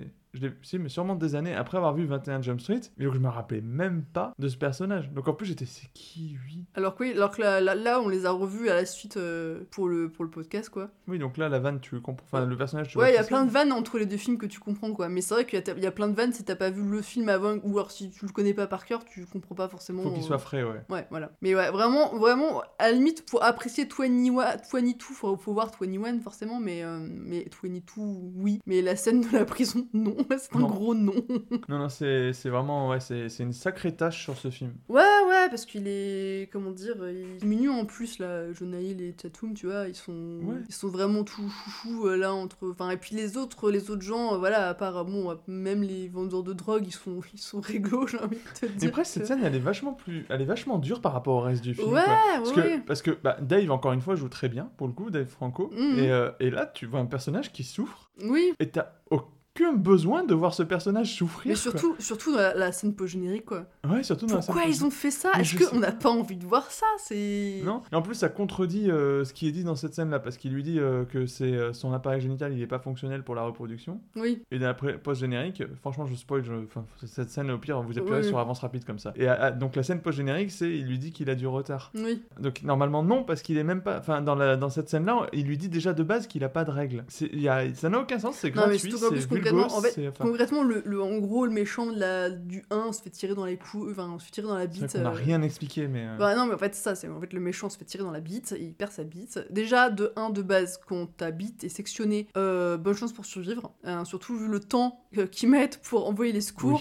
Oui. Là, t'es censé être. si t'es pas pris en charge directement, t'es mort. Mais même en dehors de ça, ça se... effectivement ça se soigne. Oui. Et ils font pas ce genre de chirurgie. Oui, et effectivement sa bite est partie. Enfin, donc du coup, il a plus de bite. Donc, si vous avez plus de bite, qu'est-ce qui se passe Bah, on essaye, euh, je sais pas comment. Peut-être que c'est possible de recoller les morceaux. C'est sûrement possible, ça se fait des greffes. Voilà, euh, mais le, truc, le truc le plus important, c'est que euh, déjà de base, tu puisses éliminer, euh, euh, désolé, ça va partir dans la médecine, hein, mais tu peux éliminer tes, tes urines, hein, voilà. Tu puisses survivre, éliminer des urines, c'est déjà le plus important de base. Après, tu comment dire, avoir de nouvelles opérations ensuite pour améliorer ta vie intime. Mais à part si, enfin, déjà quand on fait la demande, c'est compliqué. Déjà, si tu, une, pour avoir, comment dire, une, une vaginecto, comment dit, une vaginectomie, une- Vaginoplastie vaginoplastie. C'est l'inverse. C'est l'inverse. c'est l'inverse. Euh, vaginoplastie. Déjà, quand tu demandes d'avoir une vaginoplastie quand elle a basté une bite, c'est compliqué. Euh, alors là, ils vont pas s'encombrer de, de lui en faire un, quoi, un vagin. Non. Euh, voilà, dire que si ta bite est sectionnée, on va, on va pas te. Surtout, surtout les mecs, on va, on va dire, monsieur, on va vous foutre une grosse bite, quoi. Je pense plutôt, on va vous foutre une prothèse ou un Bah, machin. à ma euh. connaissance, t'as plus ou moins juste un tuyau qui fonctionne. Ouais, ouais, on, te met, on te met plus ou Non moins mais à la limite, si, si on part, si on part vraiment dans le délire, si on part dans le délire comme ça, euh, le monde est ce qu'il est, on va pas le dire à monsieur, on va vous faire un vagin. Surtout que c'est dire, beaucoup plus simple euh, oui. chirurgicalement de faire, euh, de rajouter plutôt qu'arriver à transformer le tout. Voilà. euh, Et donc là, ce pauvre monsieur qui a perdu, enfin ce pauvre monsieur, il a perdu son, il a perdu sa- sa- son tuyau. On lui, on lui dit, mais du coup il a tout perdu vu qu'il a dû perdre des couilles aussi. Enfin bref. euh. Ouais, ouais, il doit pas Bref, on va pas rentrer dans les détails et on lui fout un vagin. Euh, ok, c'est super chelou. Euh, non. Et déjà, donc même si on te met un vagin, euh, on te mets pas. Enfin, pour avoir ces règles, faut te foutre un utérus. Hein, Ouais, puis faut t'hormoner aussi. faut t'hormoner. C'est pas magique. Alors, spoiler, ce n'est pas parce qu'on vous, on vous fait un vagin que vous allez avoir vos règles et que vous allez pouvoir porter des enfants. Ça ne se fait pas comme ça. Et non, et c'est d'ailleurs ce que, ce, que, ben, ce que du coup le personnage de Dave lui dit. Oui, quoi. oui. L'autre dit Oh là là, j'ai perdu du sang partout, et l'autre derrière lui fait Il est pas fonctionnel. Et, euh, et c'est logique Si le tu soit. perds du sang, c'est si t'as un vagin que tu n'avais pas à la base, que tu n'as pas d'utérus, que tu n'as pas d'ovaire et que tu perds du sang, appelle le médecin. Bah, c'est vrai qu'en plus, ça implique qu'ils dire- mettent un utérus, qu'ils mettent des trompes. Enfin, Non, mais c'est pas. Enfin, c'est. Les grèves d'utérus, je crois que ça, ça arrive. Enfin, c'est arrivé il y a quelques fois, je crois que. oui, mais tu fais pas ça pour un mec qui part en tôle Mais parce qu'il a, il a une mutilation, quoi. Non, mais c'est vraiment débile. C'est juste pour le. C'est vraiment de l'humour gras. De- Ouais, c'est vraiment de l'humour gras qui est Et hyper mal En y réfléchissant, franchement, le perso est pas considéré comme trans, mais c'est limite transphobe parce que la blague, c'est que c'est un mec avec une touche, quoi. Enfin, une des blagues, parce que l'autre blague, c'est que c'est un mec avec une touche qui viole un mec. Mais euh, Mm. donc ça fait deux blagues super drôles. Et presque, on est presque sur de l'humour terf. Oh là, je suis en train de partir loin, mais, mais finalement, on n'est pas loin. hein. Ouais, non, euh, c'est de la grosse merde. Voilà, ouais. c'est s'il y a un gros point noir dans 22 Jump Street, c'est ça. Heureusement, ça dure un quart de. Enfin, ça dure vraiment pas longtemps. Ça dure quelques minutes. euh, Ouais. Et alors, en vrai, même si ça vous met mal à l'aise, vous voyez, il y a une scène où ils arrivent en prison, vous pouvez appuyer sur avance rapide. Hmm, À l'image, vous verrez tout le nécessaire. Vous n'avez pas besoin du son, oui. parce que l'indice, il est visuel. Oui, Donc, vous oui, aurez un indice visuel. Parce qu'en gros, ils apportent une photo au mec. euh, Et ils voient un truc sur la photo. Et lui, il voit un truc sur la photo qu'il avait pas vu. Parce qu'ils sont vraiment débiles Je hein, sais pas pas pourquoi avoir on vu ça. raconte ça, hein. comme si les gens qui nous écoutaient n'avaient pas vu le film. Oh, ouais, puis, Non, mais ils ont peut-être pas vu le film. hein. Ouais, c'est pas faux. Et voilà, donc vous appuyez sur avance rapide, vous voyez ce qu'ils regardent sur la photo, ils partent, vous avez évité les blagues nazes, et au moment où le générique se termine, va y avoir une scène post-générique, vous coupez. Et après, vous allez aux autres scènes post-génériques qui sont marrantes. Non, elle est tout à la fin, elle. Elle est tous à la fin Ouais, je crois que c'est la toute dernière scène du générique. Ah, peut-être. Les autres euh, scènes marrantes, elles sont avant. Ah, les fausses bandes annonces Ouais, elles sont marrantes, elles sont tout le long du générique en Oui. fait. Enfin, tout le long, elles sont au tout début du générique, plus Hmm. ou moins. Ouais, c'est marrant, sauf là, effectivement, la partie faut jouer, on dégomme des, on dégomme des bits. euh.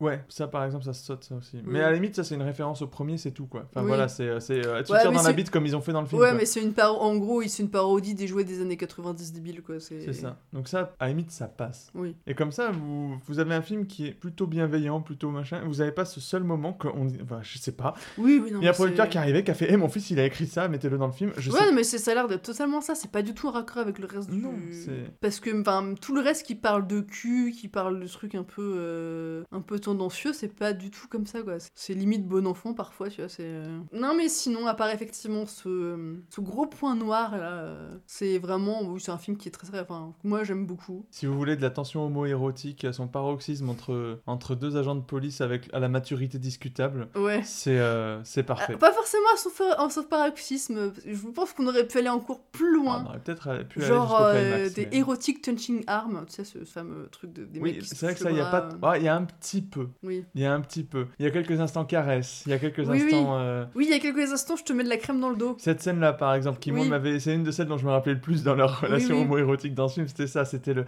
Je vais te la mettre. Oh là bah dis donc, mais ton Oui, mari. mais même, même le, même le discours, enfin, même le, leur, euh, comment dire, parce qu'effectivement, après, comment dire, euh, Tatum, se, enfin, Jenko euh, se rend compte que, bah, finalement, il a pas grand chose à dire à, à ce cher Zouk, même si ce- c'est non, un qui passent brave- juste leur temps à, à baiser virtuellement en Voilà, même si c'est un brave mec, tu vois, finalement, ils ont pas d'échange au- autre, autre que euh, on fait du sport ensemble, euh, qu'on peut effectivement voir comme une métaphore de. Sous-texte, sous-texte. Sous-texte de finalement on fait que baiser, on a rien à se dire. Mais quoi. tout le film, c'est ça. C'est Oui, vraiment oui. un triangle amoureux de. Il y en Oui, a un avec qui j'ai un. Il y en a un avec qui le sexe est d'enfer en fait, et il y a l'autre avec qui j'ai une vraie relation, euh, même s'il n'y a pas ce côté sexuel. euh, Enfin. voilà. Ouais, très. euh, Aussi poussé, aussi quoi. poussé, quoi. Et, euh, et donc, Janko et Schmidt se remettent ensemble en mode genre, euh, on réessaye, on réessaye, euh, mais on réessaye juste pour coffrer. Il y a vraiment ce, ce truc de. euh, on, va ré- on réessaye juste une fois euh, pour, euh, pour, faire, euh, pour euh, faire finir la- l'affaire et tout, mais en gros, c'est totalement un dialogue de. On essaye. euh, on, on va à cette soirée ensemble, mais c'est tout, quoi. Sauf qu'évidemment, on ne sait pas tout. Bah, hein, voilà. Ils se croisent quand même comme deux ex qui se recroisent Oui, oui, totalement, euh, à un ouais. moment où ils sont tous les deux au creux de la vague et où l'autre leur manque en fait. Ouais, ils se tombent dessus par hasard et c'est Hé, euh, salut, ça va euh, Quoi Je de suis neuf pas sûre que ce soit par hasard parce que concrètement, euh, t'as t'as Jonah Hill qui, est, qui a repris son poste de flic euh, de parc là, qui, qui surveille des canards quoi. Concrètement, c'est ce qu'il fait. Euh, et euh, donc là, il est en train de faire ses bails de flic qui s'emmerde et t'as Jonah Hill qui, enfin t'as Channing Tatum qui vient le voir parce qu'il sait qu'il serait là. Tu vois, ils se croisent pas par hasard. T'as juste Jonah Hill qui est là qui fait son taf et t'as Tatum qui va au parc et qui Ah, C'est pas euh, explicite, explicite. On c'est peut pas le lire explicite comme, comme ça. mais je pense qu'on peut le lire comme ça, tu vois. Concrètement, si on ça. réfléchit un peu peu effectivement la rencontre. euh. Mais c'est pas explicite au sens où en fait c'est un montage parallèle où on les voit tous les deux euh, faire leur truc euh, solo Oui. parce qu'ils sont ils s'emmerdent et ils sont tristes. Oui. Et puis d'un seul coup ils sont face à face. Donc en soi peut-être que le parc est juste pas loin de là où il est à la fac et qu'il marche et que bah il, a- il va il va là parce que c'est un endroit où il allait avant. Tu vois. Enfin Mm. ça peut aussi être du pur hasard. Oui, c'est Il possible. y a un peu ce côté, tu sais, on se croise à la boulangerie en bas où on va tous les deux, quoi. Oui, peut-être. Ça peut être ça aussi. Et là, il y a vraiment ce dialogue qui est un peu le même qu'on a vu dans un autre film en plus, il y a pas très longtemps, Lequel? Les Bouchers Verts. Ah oui. Où dans Les Bouchers Verts, t'as justement son ex qui le croise en mode Ah bah je venais voir comment t'allais. euh. Oui. Et là, c'est la même chose, c'est vraiment les deux ex qui se croisent et ça va avec, avec Zouk euh, euh, Ouais, ça va. Ouais, ouais, c'est vraiment. C'est vraiment. Je veux dire, en fait, si- en fait, y, a- y a beaucoup. de- Le truc, c'est ça, s'il y a beaucoup de dialogues, on vous fout pas les images. On vous fout juste le dialogue écrit et on vous demande de quoi ça parle, dans quel film c'est, qu'est-ce que c'est. À 100%, vous dites, euh, c'est des ex. c'est des ex qui séparent, c'est des, ex qui- enfin, c'est des gens qui se remettent ensemble. Vous répondez Philadelphia, vous répondez I love you Philip Morris, quoi. Enfin, Ouais, c'est vraiment, vous êtes euh, sur des, des, des, des romances gays, quoi. Ouais, ouais. Complètement. Non, mais même, même sans donner le genre des persos, tu vois. Bah, si tu mets juste le son, euh, t'as les. Non, les mais voix. si tu donnes le texte, Ah, tu juste donnes le- le texte à lire, le, Ah, bah, ouais, le script, oui, alors le t'es texte à lire, euh, tu peux dire c'est un homme et une femme qui rompent ou qui Ah se ouais. mettent ensemble. dans, t'es dans tu tout, là. T'es dans voilà. euh, Marie à tout prix, t'es dans ce que tu veux. Hein, toutes Voilà, c'est totalement. ça. euh, C'est exactement ça, ouais. C'est ce qui fait tout le sel de ce film.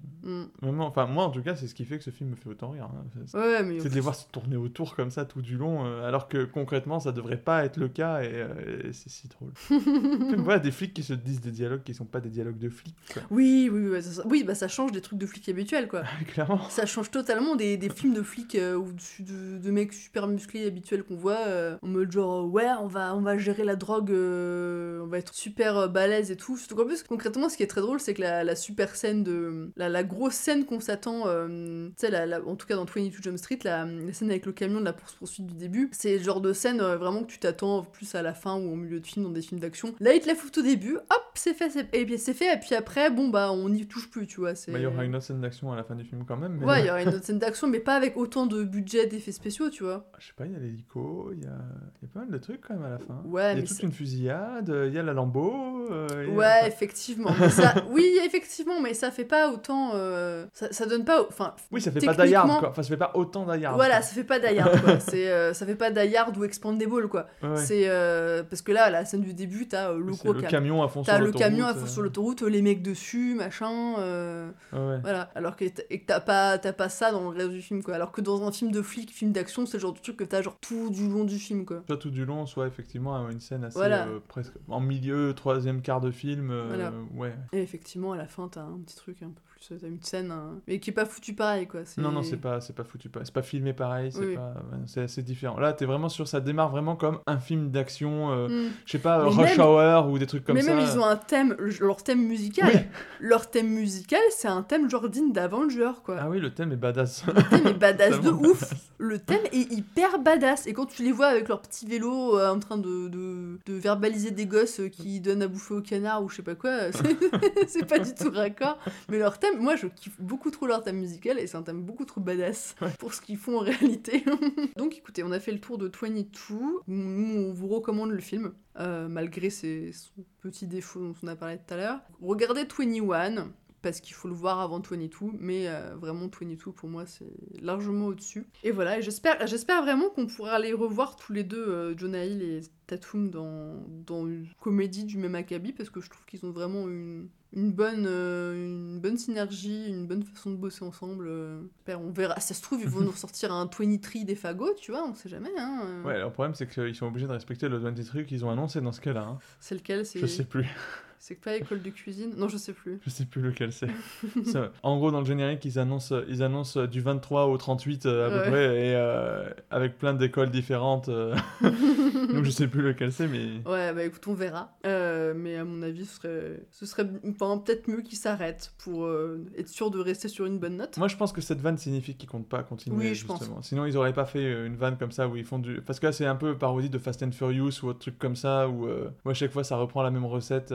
Et puis d'un seul coup, ils rajoutent, ils rajoutent un troisième personnage parce, parce qu'il faut, il fallait rajouter un personnage et puis après ils l'enlèvent et puis ils remplacent un acteur. Et puis enfin, toutes ces vannes de ce genre de grosses licences, euh, Mm. c'est très réussi d'ailleurs. Enfin, encore une fois, ce film il est, il est méta, il se moque de son Oui, il genre, il se moque de ses ouais. codes. euh, c'est euh, c'est un chouette. C'est une chouette licence et c'est vraiment un chouette film.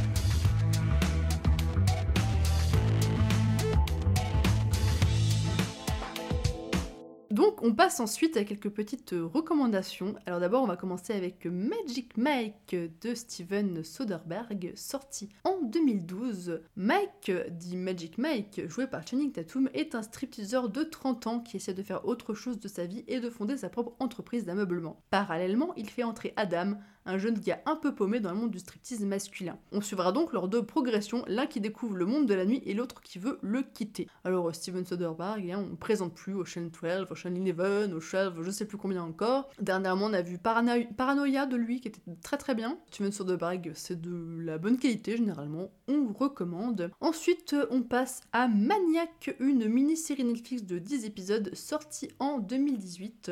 Annie, jouée par Emma Stone, et Owen, joué par Jonah Hill, sont deux personnes vivant chacun avec un traumatisme passé et potentiellement de gros problèmes psychiatriques. Ils vont participer à un essai clinique pour tester un médicament un peu particulier qui va les plonger dans des rêves hyper réalistes où ils vont devoir confronter leur passé. Alors c'est une série très touchante, je pense que tu es d'accord.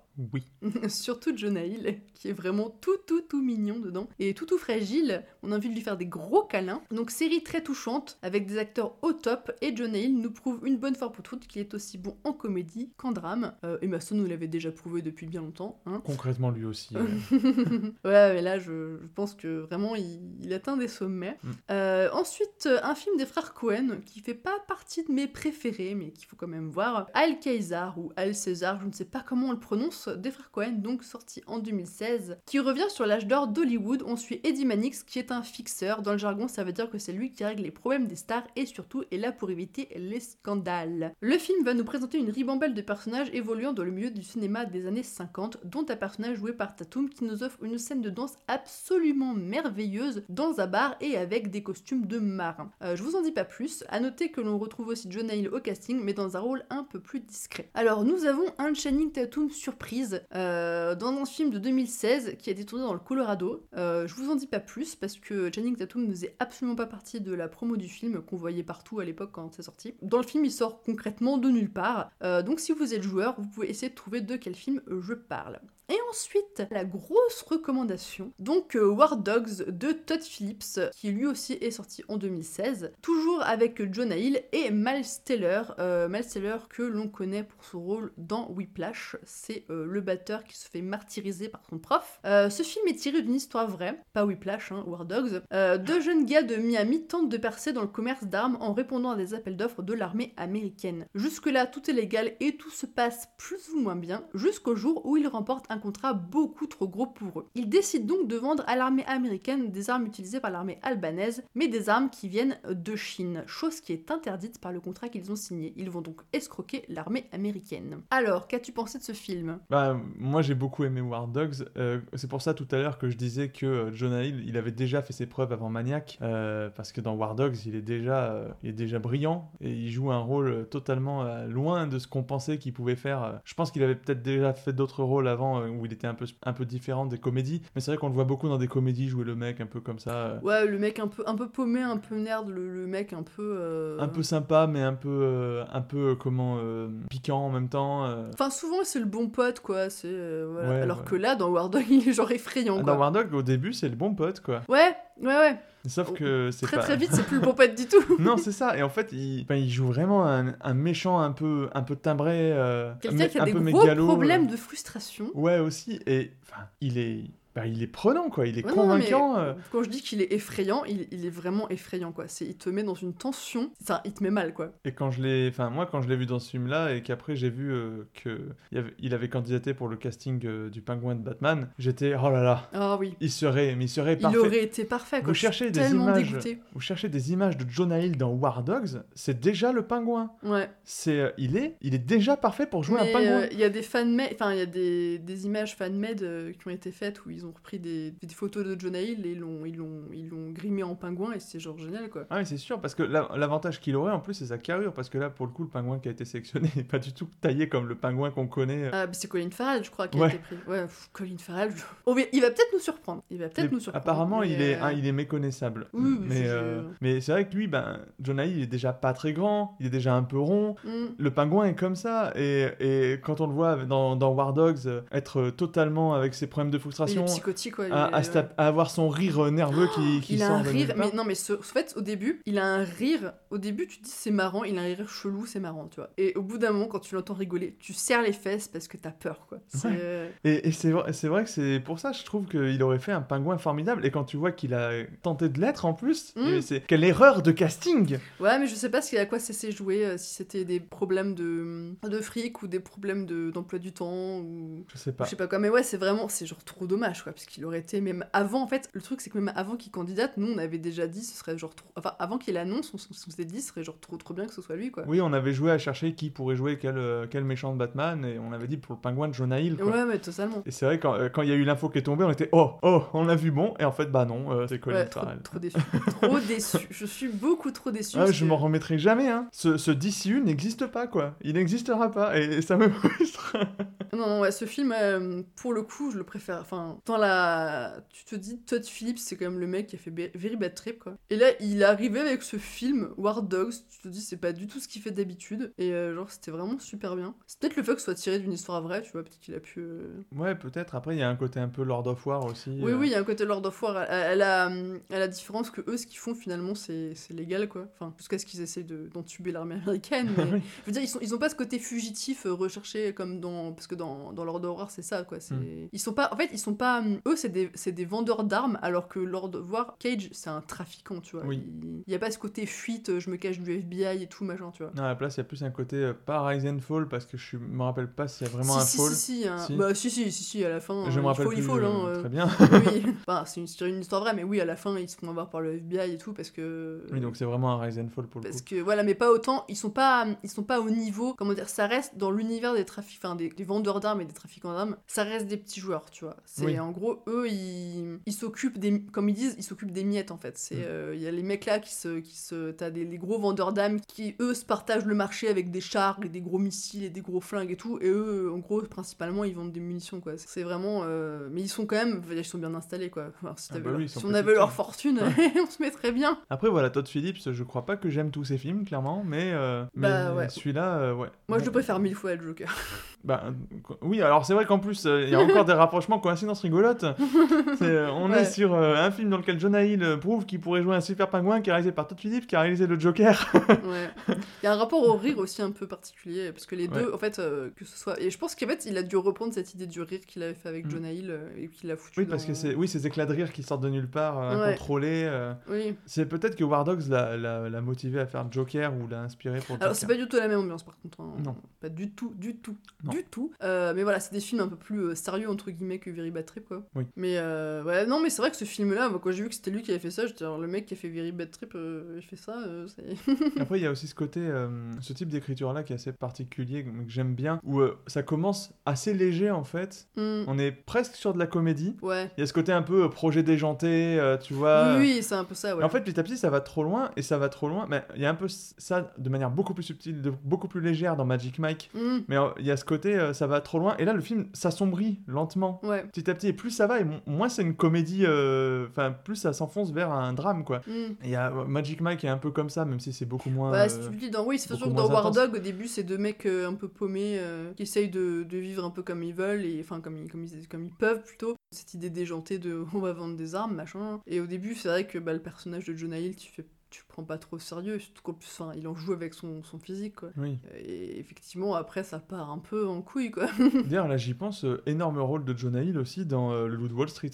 C'est vrai, j'avais oublié qu'il Ouais. était dedans. Oui, tu as Là, raison. j'y pense, et encore une fois, là, il te montre qu'il peut jouer des trucs, mais hyper variés, ce mec. Mhm. Un- Pour moi, c'est un des acteurs les plus sous-cotés. Bah, je pense Après, qu'il ça est- va, je pense il est de qu'il moins en moins. l'était, mais il- ouais, il est de moins en moins. Là, franchement, ouais, il commence à, hum, comment dire, effectivement, il est plus cantonné au, au rôle du petit gros marrant, quoi. Ouais, Voilà. parce qu'il il- il peut vraiment jouer des gens dangereux, quoi. Oui, il peut jouer des gens dangereux. Et il est convaincant, parce que justement, c'est pas des gens... Enfin, c'est des gens dangereux, mais toujours dans la... Comment C'est pas des gens dangereux de par leur physique, fatalement, parce que Jonah Hill, il a pas un physique de mec dangereux, quoi. Mm. C'est des mecs dangereux par leur, euh, par leur stratégie, par leur vision du monde, par... euh, enfin, dans, dans ces deux films-là, il joue un mec qui, euh, qui est prêt à tout pour... Pour le fric. Pour, pour le fric, pour, Mm. pour sa propre victoire, pour s'en sortir, quoi. Après, celui de War Dogs est quand même vachement plus dangereux parce qu'il a des, enfin, il a des armes en main et il hésite pas à s'en servir. Oui, non, clairement. Clairement. mais dans le Loup de Wall Street, il y a quelques moments aussi où son perso, il fait des trucs, tu fais waouh, ouais, il mais- est. euh, Bah, tous en fait. Hein, Oui, donc, tous, mais- des pourris. Donc, tous, bon, mais lui, il euh, fait certains moves euh, vraiment bâtards. mais- Je les ai plus en tête euh, précisément, mais je me rappelle qu'il y a plein de moments où on fait oh là là, mais parce qu'en fait, lui, au début, on pense qu'il est- va être vachement sous la. Sous la coupe de. C'est ça. de- Et en fait, il, est, de il, fait- Leonardo il devient, il plus extrême que lui, en fait, sur certains moments. Ouais, peut-être, je sais plus. J'avoue qu'il se passe tellement de trucs dans ce film que j'ai un peu oublié. Voilà, pour le coup, le Loup de Wall Street, pas un film sous-côté du tout. euh. oui, oui. Donc, euh, bon, je pense que beaucoup de gens l'ont déjà vu et ont pu voir euh, Jonah Hill dedans, mais c'est vrai qu'il bah, il y a des moments où il est terrifiant parce qu'il n'y a rien qui va l'arrêter pour avoir son, son fric Mhm. et qu'il il est prêt à, à tout pour atteindre ses objectifs. Quoi. Bah, après, comme beaucoup de persos dans le de Wall Street, en l'occurrence. hein. Oui. Mais voilà, Jonah Hill, euh, Jonah Hill, vraiment convaincant pour des méchants friqués. Qui est un méchant friqué? Le pingouin. Ouais, ouais, non, mais. Non, mais Jonas, tu nous écoutes. euh, écoute. Ça veut ouais, dire on que tu parles français, on déjà trouvera de l'argent et on fera le film. Alors, la dernière fois, on parlait de faire un Patreon pour fanfic. Là, on va faire un Patreon pour que Jonah Hill puisse jouer le, le Joker dans une prod indé. Ah, je suis trop déçu. Je veux un Batman chez A24 avec Jonah Hill dans le rôle du pingouin. Il y, a déjà- y, a, y a déjà Robert Pattinson pour le, pour le bingo à 24 heures. Ouais, c'est cool. Il manque juste euh, un lieu de tournage canadien. On vous recommande chaudement euh, War Dogs et euh, nous allons passer à un petit jeu.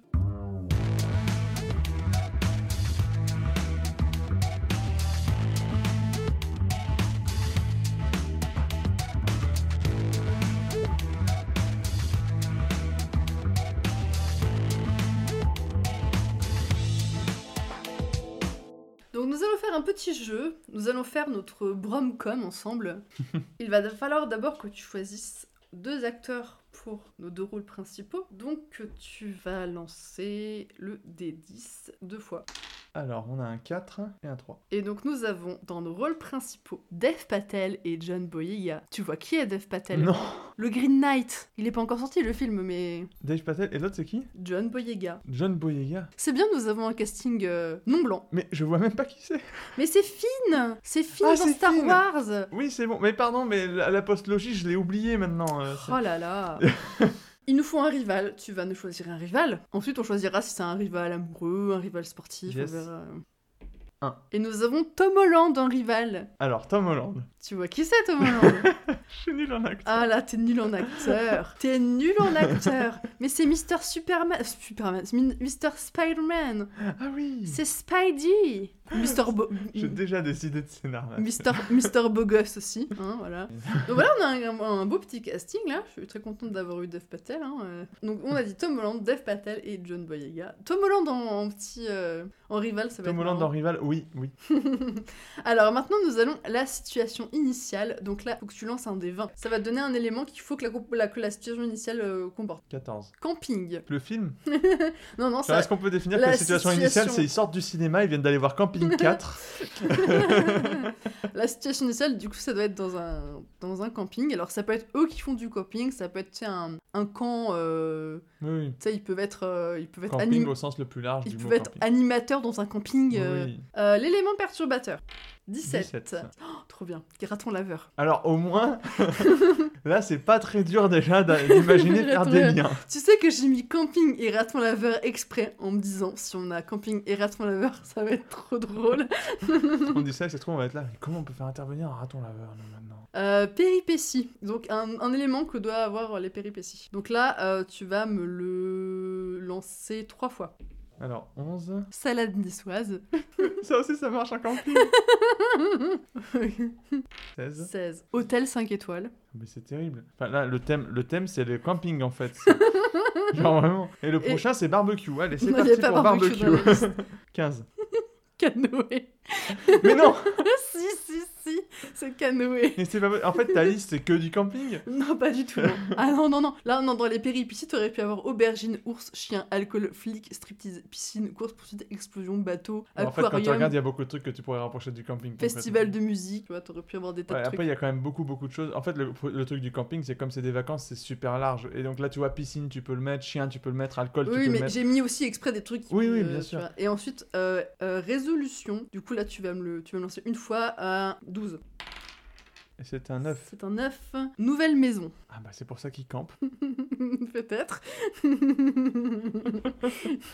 Voilà, alors je résume depuis le début. Donc nous avons nos deux rôles principaux qui sont joués par Dev Patel et John Boyega. Nous avons euh, le rival qui est joué par Tom Holland. Euh, nous avons la situation initiale qui est donc le camping, l'élément perturbateur qui est un ou des ratons laveurs. On peut choisir les deux. Euh, nous avons les péripéties qui comptent une salade niçoise, un canoë et un hôtel 5 étoiles.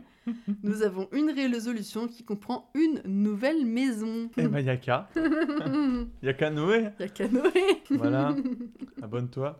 Je pense que du. Ouais, Link Keep It, le... il faut pas. Un film commencera pas tout de suite par Ils sont au camping. Le film va commencer sur la route. Au moins. Au moins. Bah non, ça peut commencer, ils sont au camping, tu vois, genre ça peut être leur situation. Mais non, euh, comme ça, tu fais un beau générique où ils sont dans la voiture, ils sont en train de rouler vers là, ils vont faire du camping, il y a le canoë posé sur la voiture. Ouais. Tu vois, ils sont en train de rouler euh, dans, dans, au milieu des sapins, là, comme ils sont tout le temps dans les trucs américains, ils sont toujours en train de rouler au milieu des sapins sur leur route sinueuse. Et là, ils s'arrêtent à une station-service et il y a un mec chelou qui leur dit Vous allez tous mourir. Il faut aller par là, c'est un raccourci. Et ensuite, il y a l'armée de Tom Holland qui vit dans des grottes, et non. Donc du coup, tu pars, on part du sur la route avec une belle musique. euh, Pour moi, si Link Keep It, ça doit être un camping. La situation initiale, ça doit être un camping. En fait, le générique mhm. va s'ouvrir sur la voiture. C'est hyper cliché, mais Ouais. c'est l'intérêt. Va s'ouvrir sur la voiture qui roule euh, vers le lieu du camping. D'accord. Euh, et je vois bien, parce que c'est bien le délire américain, la cabane de campagne un peu. Ouais. À la Tucker and Dale, mais version un peu moins euh, film d'horreur, quoi. Ouais. Du, voilà, ils ont un, ils ont un petit pied à terre. Alors, c'est pas forcément leur, ça peut être prêté par un pote, ça peut être. voilà, mais en tout cas, ils ont un, Mhm. Un pied à terre où ils vont aller passer des vacances. Et ils sont pas que deux, je pense, tu vois. Ouais. Je pense qu'ils sont avec des potes à eux, ils sont peut-être 4 ou 5 dans la bagnole, en mode wouh, c'est la teuf, etc. Il n'y a pas Tom Holland. Ah non, il y a pas Tom Holland, il arrive après lui. Il pourrait être rival dès le départ. On pourrait imaginer que depuis le début, euh, il est rival. Mais Non, là, moi j'aime bien Tom. Holland comme le, le mec un peu riche, tu vois, qui a un truc un peu. Ah ouais, alors que moi je l'aurais bien vu comme le, comme le mec qui au départ est un peu le gars pas content de les voir débarquer dans sa cambrousse où il aime bien passer ses vacances. Tu vois. Ouais. Je sais pas, parce que moi il je les voyais taillé comme plus. ça non plus. Mais... Moi, je les voyais plus, tu vois. Genre, ils partent sur la route tous les deux parce que, euh, genre, ils ont besoin de se ressourcer, machin. Euh, genre. euh, Leur couple bat de l'aile. Est-ce que de base on part du principe qu'ils sont. Ah non, c'est une bromcom, on a dit. Donc ils sont pas en couple. Au début, ils sont pas en couple au début. Ils doivent pas être en couple. Au début. Mais ils doivent avoir des comportements de gens un peu en couple quand même, quoi. Ah, totalement, oui. Ouais. Bah, en gros, oui, ils peuvent. Ils ont totalement ce- cette dynamique de couple marié, quoi. Euh, Moi, je les vois bien comme ça, tu vois. Non, en fait, moi, je vois bien en mode, genre, ils viennent pour se ressourcer dans la nature, mais tu sais, ils sont pas dans une. Ils sont pas dans un cabanon, tu vois. Ils sont vraiment dans une tente à la con où- qui partagent tous les deux, tu vois. Et- Oui, mais du coup, oui, parce que. enfin, Parce qu'après, il y a les ratons laveurs, tu vois. Et ouais. euh, genre, Moi j'ai ra- mon esprit slasher des fois qui. euh, faut, faire, faut faire attention à lui. T'inquiète, t'inquiète, je tu, sais que. tu me mets des jeunes dans la forêt, moi j'y mets direct un mec avec un masque, quoi. Ouais, mais ils sont pas, ils ont pas l'âge de, des héros de slasher. Ils sont un peu plus vieux. Oui, mais comme ça, ils peuvent jouer des gens de 18 ans. Patel, il a 37 ans. Oui, il peut jouer quelqu'un de 18 ans. C'est pas ça comme, c'est pas comme Enfin, ça je crois qu'il a 37 ans, Non, mais je sais pas, mais Non, oui, donc, effectivement, le fait qu'ils peuvent être, euh, je pense, tu vois, ils sont comment? Ils doivent être peut-être même collègues. Ah non, mais à coup pas. Dev, Dev Patel a 30 ans et du coup John Boyega a aussi 30 ans. Donc ils ont tous les deux Ils le peuvent même âge. totalement jouer des jeunes du campus. Mais euh, bon, Et en le- fait, ils vont être deux. T'as raison. Ils vont être deux. Ils vont aller euh, effectivement faire du camping pour se ressourcer. Est-ce qu'on pourrait pas faire un truc marrant, genre euh, il y en a, enfin, il y en a un des deux qui a un peu euh, entraîné l'autre dans un délire de survivalisme. Totalement. Où ils se disent, euh, ils se disent, allez, c'est parti, on va passer, euh, je sais pas, un week-end euh, en survivalisme. Sauf qu'ils y connaissent que dalle. Et en fait, il y en a un qui connaît un peu. Ouais, mais pas tant que ça. tu Non, vois. il a surtout lu des trucs sur internet et vu Ouais, quelques hein. tutos de survivalistes, etc. Ouais. Je vois Mais- bien Dev Patel faire ça. Par exemple, Dave Patel. Ouais. Et il en parle avec toute l'assurance du monde. hein. Vraiment, il se prend pour un expert. Et l'autre à côté, il le suit un peu par, euh, par charité. et il essaye de le faire redescendre un peu de temps en temps, tu vois. Et puis il lui dit Est-ce que t'as pris tel truc? Et te fait Oh, on n'a pas besoin, on le fabriquera sur place, tu vois. Et l'autre fait Quoi, tu l'as pas pris? Tu fais chier Tu s'engueule dans la bagnole un peu, tu vois. Enfin, ouais, Ouais, ils se rendent compte sur le, sur le- Par contre, ils ont pris une tente. Genre, ils ont, ils ont chacun. Enfin, ils ont.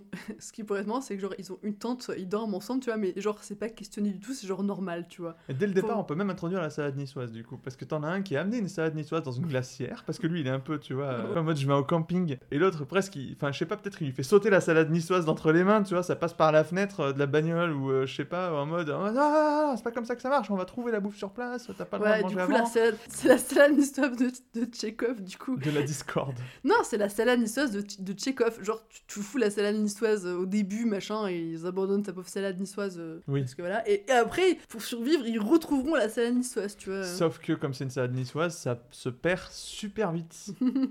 Donc on pourra s'offrir une bonne scène vomi ou caca suivant les goûts. Parce qu'on est dans une comédie et qu'il faut, une, il faut une scène où il y en a un qui est coincé. euh, par exemple, peut-être t'en as un qui se bat avec les ratons laveurs et t'as l'autre qui est coincé derrière les buissons en train de se payer une grosse diarrhée à cause de la salade niçoise, tu vois. On est sur ce genre de comédie.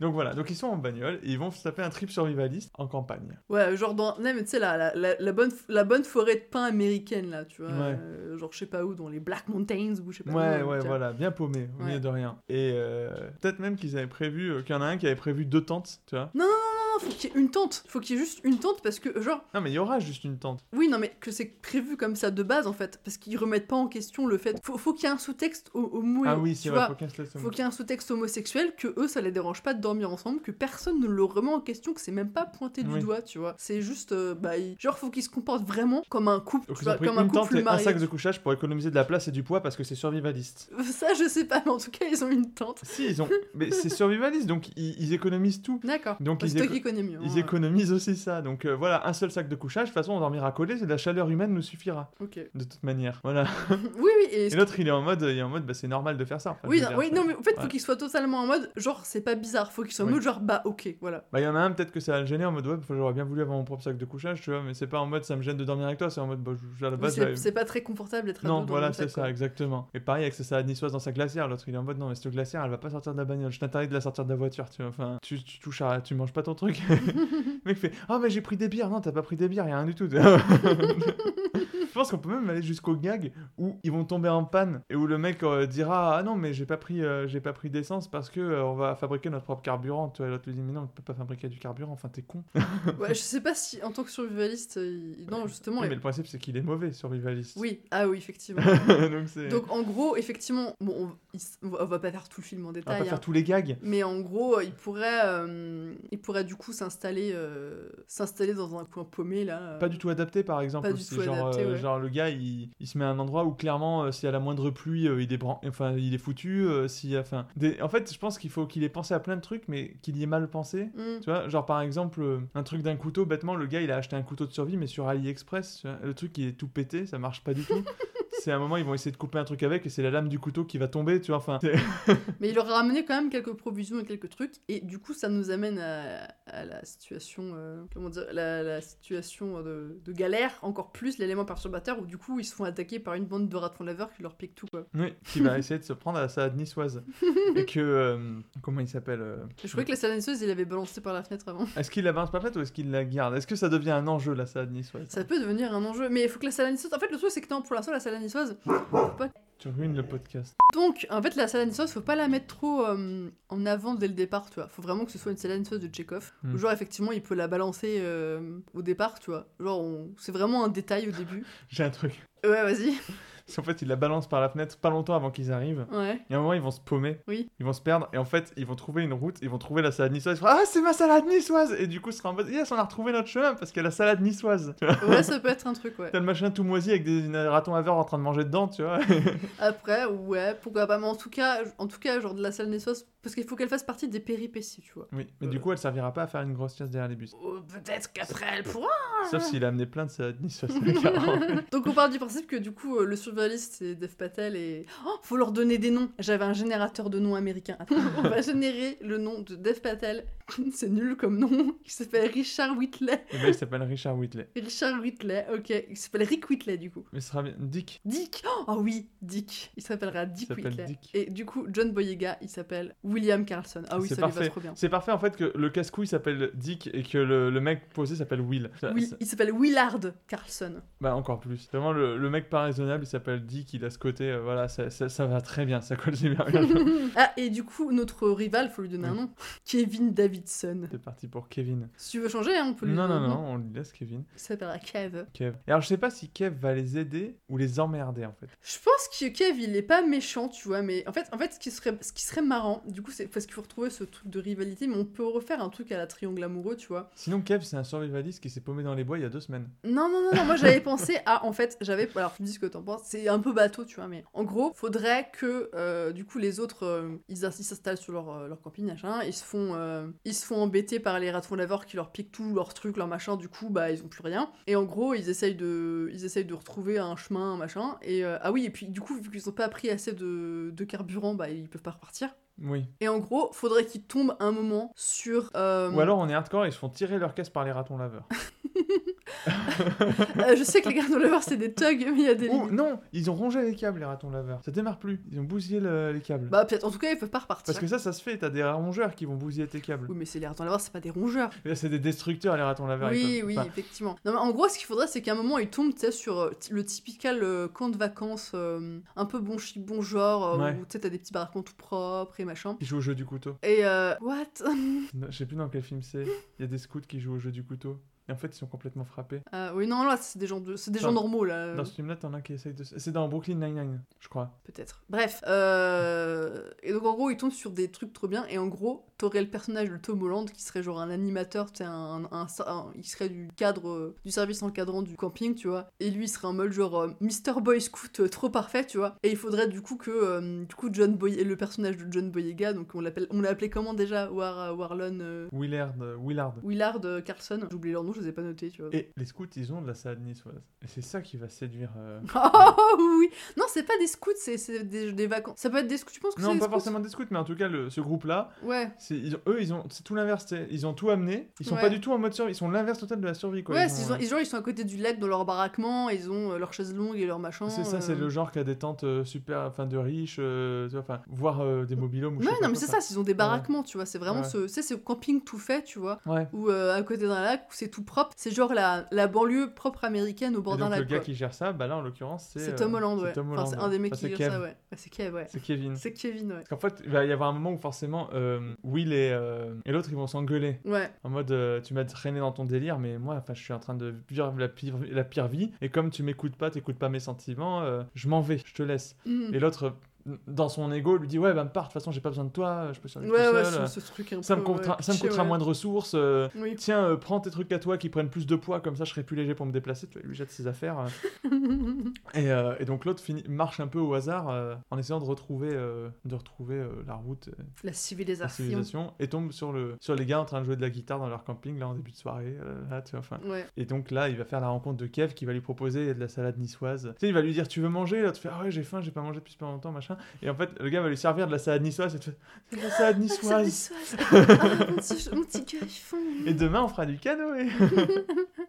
Ah ouais, du coup, oui, après, oui, après il fera du canoë avec, Ouais. avec Kevin et tout. euh. Et sauf que l'autre, il va aussi faire du canoë Sauf qu'il va faire son parce propre que lui, canoë. il essaye de pêcher avec- Oui. en canoë parce qu'il est con. Ouais, mais du coup, son- il, il le fera. Ça va dire son canoë, ce sera pas un canoë du camp, ce sera genre un. Non, un- ce sera un vieux tronc d'arbre où il a vachement. où il, il sera assis sur un tronc d'arbre. en fait, il sera à cheval sur un tronc d'arbre, ouais. On va le voir se galérer à pousser le tronc d'arbre dans la flotte parce qu'il va essayer de le couper avec un truc acheté sur AliExpress encore une fois et ça va le lâcher, tu vois. Il va essayer de faire des cordages, mais il va juste rien arriver à faire. Enfin, Ouais. tu sais, je pense qu'il va y avoir un moment où il va faire Non, mais comment il fait machin, le survivaliste que je suis sur YouTube, tu vois. Il va essayer d'ouvrir YouTube, mais il n'y a pas de réseau, ou alors ça bug, ou, euh, ou le gars lui fait un truc super compliqué. Il fait Ah, d'accord, et il essaie de faire la même chose, il fait de la merde, tu vois. Enfin, comme on fait tous dans la vraie vie, on regarde un tuto sur YouTube et puis après, quand on le fait, bah, on- nous c'est nul. voilà. Et à côté, l'autre il vit sa meilleure vie. Et en fait, il va finir par les suivre de loin, par les voir, par être euh, seul sous la pluie triste, Oh, comme un peu petit chien. pendant qu'il pleut pas là où ils sont, les autres. C'est tellement cliché. J'adore. Donc eux, ils sont en train de vivre leur vie de, de campeur où tout se passe bien, puis lui, tu le vois, il est juste à côté, il les regarde et il pleut sur lui, tu sais. sans insister dessus, tu sais, mais juste le fait que lui, il est sous la pluie et qu'eux, ils étaient pas sous la pluie alors qu'ils sont juste à côté. Oh, il faudrait, faudrait que Tom Holland, il ait un petit. euh, tu sais, vu que c'est un. Ou même, ils sont sous la pluie, mais eux, ils sont sous un petit baraquement, voilà. Ah, et l'autre, il est dans un plaid. Laisse-moi finir. Non, je disais que Tom Holland, du coup, il a, il a un petit, euh, comment dire, il aurait un petit, euh, un petit uniforme bien moulant, avec un petit short et tout. Et oh, ce qui pourrait être dingue, c'est vu, que- vu que là, ils ont plus leur- le premier, vendre... euh, le premier, le premier vendredi 13, 13, ils sont tous, exactement. euh, Ils ont tous des shorts hyper C'est que moulants. hein. Mercury, tous. C'est tous Freddie Mercury. Tous en short moulant avec des moustaches. Et il faudrait, genre, ça pourrait être une idée que, par exemple, tu vois, du coup, John Boyega, il veut essayer de, de repartir, tu sais, s'acheter un billet de bus, tu vois, mais il a plus de thunes. Et du coup, Kevin, Kevin Tom Holland lui dit ah bah si tu veux tu peux euh, tu, on- tu peux bosser avec moi tu vois euh, au camp euh, machin pour te faire un peu de thune tu vois. Et donc du coup ils auraient tous les deux le même uniforme. Et ils seraient genre en mode ah on est trop on est trop des bros euh, on se fait des petits érotic touching arms. Vu ce qu'on vient de se raconter, est-ce qu'on peut pas considérer que c'est un camping 5 étoiles? Faute d'hôtel. Est-ce qu'on peut pas remplacer l'hôtel 5 étoiles par un camping 5 étoiles? Non enfin sinon c'est trop simple Euh, Je tente. On peut dire que le- c'est un camping effectivement 5 étoiles, mais du coup on peut dire que les propriétaires du camping ont, euh, on, on, a- on imagine qu'il y a un gros, le, le gros lac à l'américaine, tu vois, et que c'est sur le bord du lac, tu peux avoir plusieurs camps, des camps de scout et machin, et notamment un hôtel 5 étoiles, et qu'à un moment euh, t'as Tom Holland qui va emmener manger euh, euh, John Boyega à l'hôtel et tout. Ah oui, oui et c'est t'as. Dev Patel qui sera là, qui fera un truc, je sais pas Qui quoi. sera en train de manger, je sais pas, un verre de terre grillé. Euh. Ouais, mais après faut qu'ils puissent se retrouver, tu vois, faut. Tu euh, pourras faire un montage parallèle où t'en as un qui vit sa meilleure vie, tu vois, alors que l'autre il est en train de vivre son sa pire vie. Ouais, mais après, faut trouver une, euh, faut trouver un truc qui puisse les. En fait, faut retrouver une, enfin, oui, oui, mais parce qu'il va y se passer un truc au, au campement et que cet Ouais. homme qui va qui va pas sauver la situation parce qu'il est mauvais, mais en tout cas qui va essayer et ça va, va faire quelque chose, tu vois. hein, t'as dit Tom? Non, pas Tom, pardon. Dev Patel, Dave Patel. Mr. Bogus. Oui, qui va, qui va intervenir et euh, je sais pas, en fait ce serait bien qu'il. On peut se dire je va, va y avoir une grosse, enfin, le truc cliché, genre il y a une grosse tempête, ou Ouais, je sais pas quoi, pensais, tu vois. ouais, c'est un peu le Et genre, ce qui, du coup, ça, du coup, en fait, on remplace la soirée, euh, on remplace la soirée au, au- à l'hôtel 5 étoiles par il y a une grosse tempête et le seul, le seul euh, bâtiment qui va tenir debout, tu vois. C'est l'hôtel 5 Ça va étoiles. être l'hôtel 5 étoiles. Du coup, bah, t'as les gens qui vont se réfugier dans cet hôtel-là, tu vois. Mais, euh, mais du coup, t'as quand même. euh, t'as Dev Patel qui va réussir à faire son héros en sauvant je sais pas qui. euh. Bah, soit il fait son héros, soit c'est juste. mais bon, ça, ça fait pas beaucoup d'action. Oui. Mais ça pourrait être juste le fait qu'il il veut pas rentrer Ouais. parce qu'il est, il est triste ou jaloux euh, de, Ouais. de l'autre, tu vois. Et ils finissent par aller le chercher en fait. Ouais. Parce que, bah. Ouais, s'en inquiètent quoi. Bah, en, en gros, t'as. hum, effectivement, t'as as le personnage de. T'as Willard, du coup, qui sera en mode genre. euh, Ah, mais Dick, il faut que je le retrouve et tout. euh. Et tu sais, tu le retrouves dans une situation où il est pas du tout à son avantage. Le gars est en train de. Enfin, à son avantage, je veux dire, il est, il est complètement en train de galérer. Parce qu'il a essayé de construire un vieil abri qui tenait à peine et au- il y a un coup de vent et tout se casse la gueule sur lui, tu vois. Enfin, lui, il est en galère totale et c'est eux qui vont le trouver.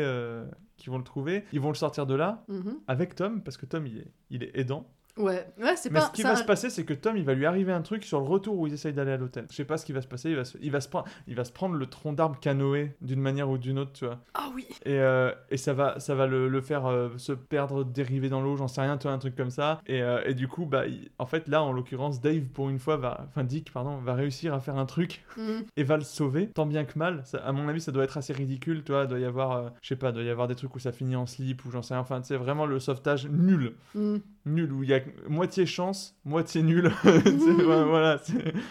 et en fait, ça va reséduire un peu euh, Will qui va retrouver là euh, le, le pur cœur euh, de certes son têtu imbécile de, de mec pote whatever. Mais, euh, mais il va être séduit par le fait que même dans une situation comme ça, il a pris sur lui de sauver la personne qui finalement actuellement il déteste le plus au monde. Ouais, oui, parce qu'en plus, euh, parce qu'en plus Tom Holland, euh, on a, genre il est doué, tu vois, il sait faire du feu, il sait tailler des pierres, tout faire. il sait tout faire. Ouais, c'est Mister, euh, Mister Boy Scout quoi. Il parle morse seconde langue, enfin tu vois, le Ouais, gars. ouais, il- c'est vraiment. Il peut y avoir tout. Ils peuvent, à un moment, ils peuvent croiser des, des, des Chinois qui sont en camping, tu vois, et il leur pose une question en mandarin et lui répond en mandarin, tu vois. Enfin, ça peut être Mm. le gars qui, qui a zéro, zéro tu C'est. Monsieur parfait. Et en plus, il a un beau petit cul. Mais non, mais il faut qu'il soit. Il est musclé, il est en même. Il est musclé, sensible, intelligent, cultivé, tu vois. Enfin, Ouais, le ouais. gars a tout. Oui. Il a tout, mais il a pas le cœur. Enfin, presque, il faudrait qu'il soit presque lâche, en fait. non, non, non. Et parce que, en fait, sinon, comment tu, comment tu expliques que Dick, Oui. qui est pas comparable, re- regagne le cœur de Will? Bah parce que euh, l'amour, tu sais, parfois. euh, Ouais, c'est vrai. Oui, c'est vrai. Et même la morale, ça peut être ça. C'est l'autre, il est en mode, mais j'ai, enfin, j'étais parfait, machin. Et l'autre ouais, t'es parfait, mais t'es pas dick.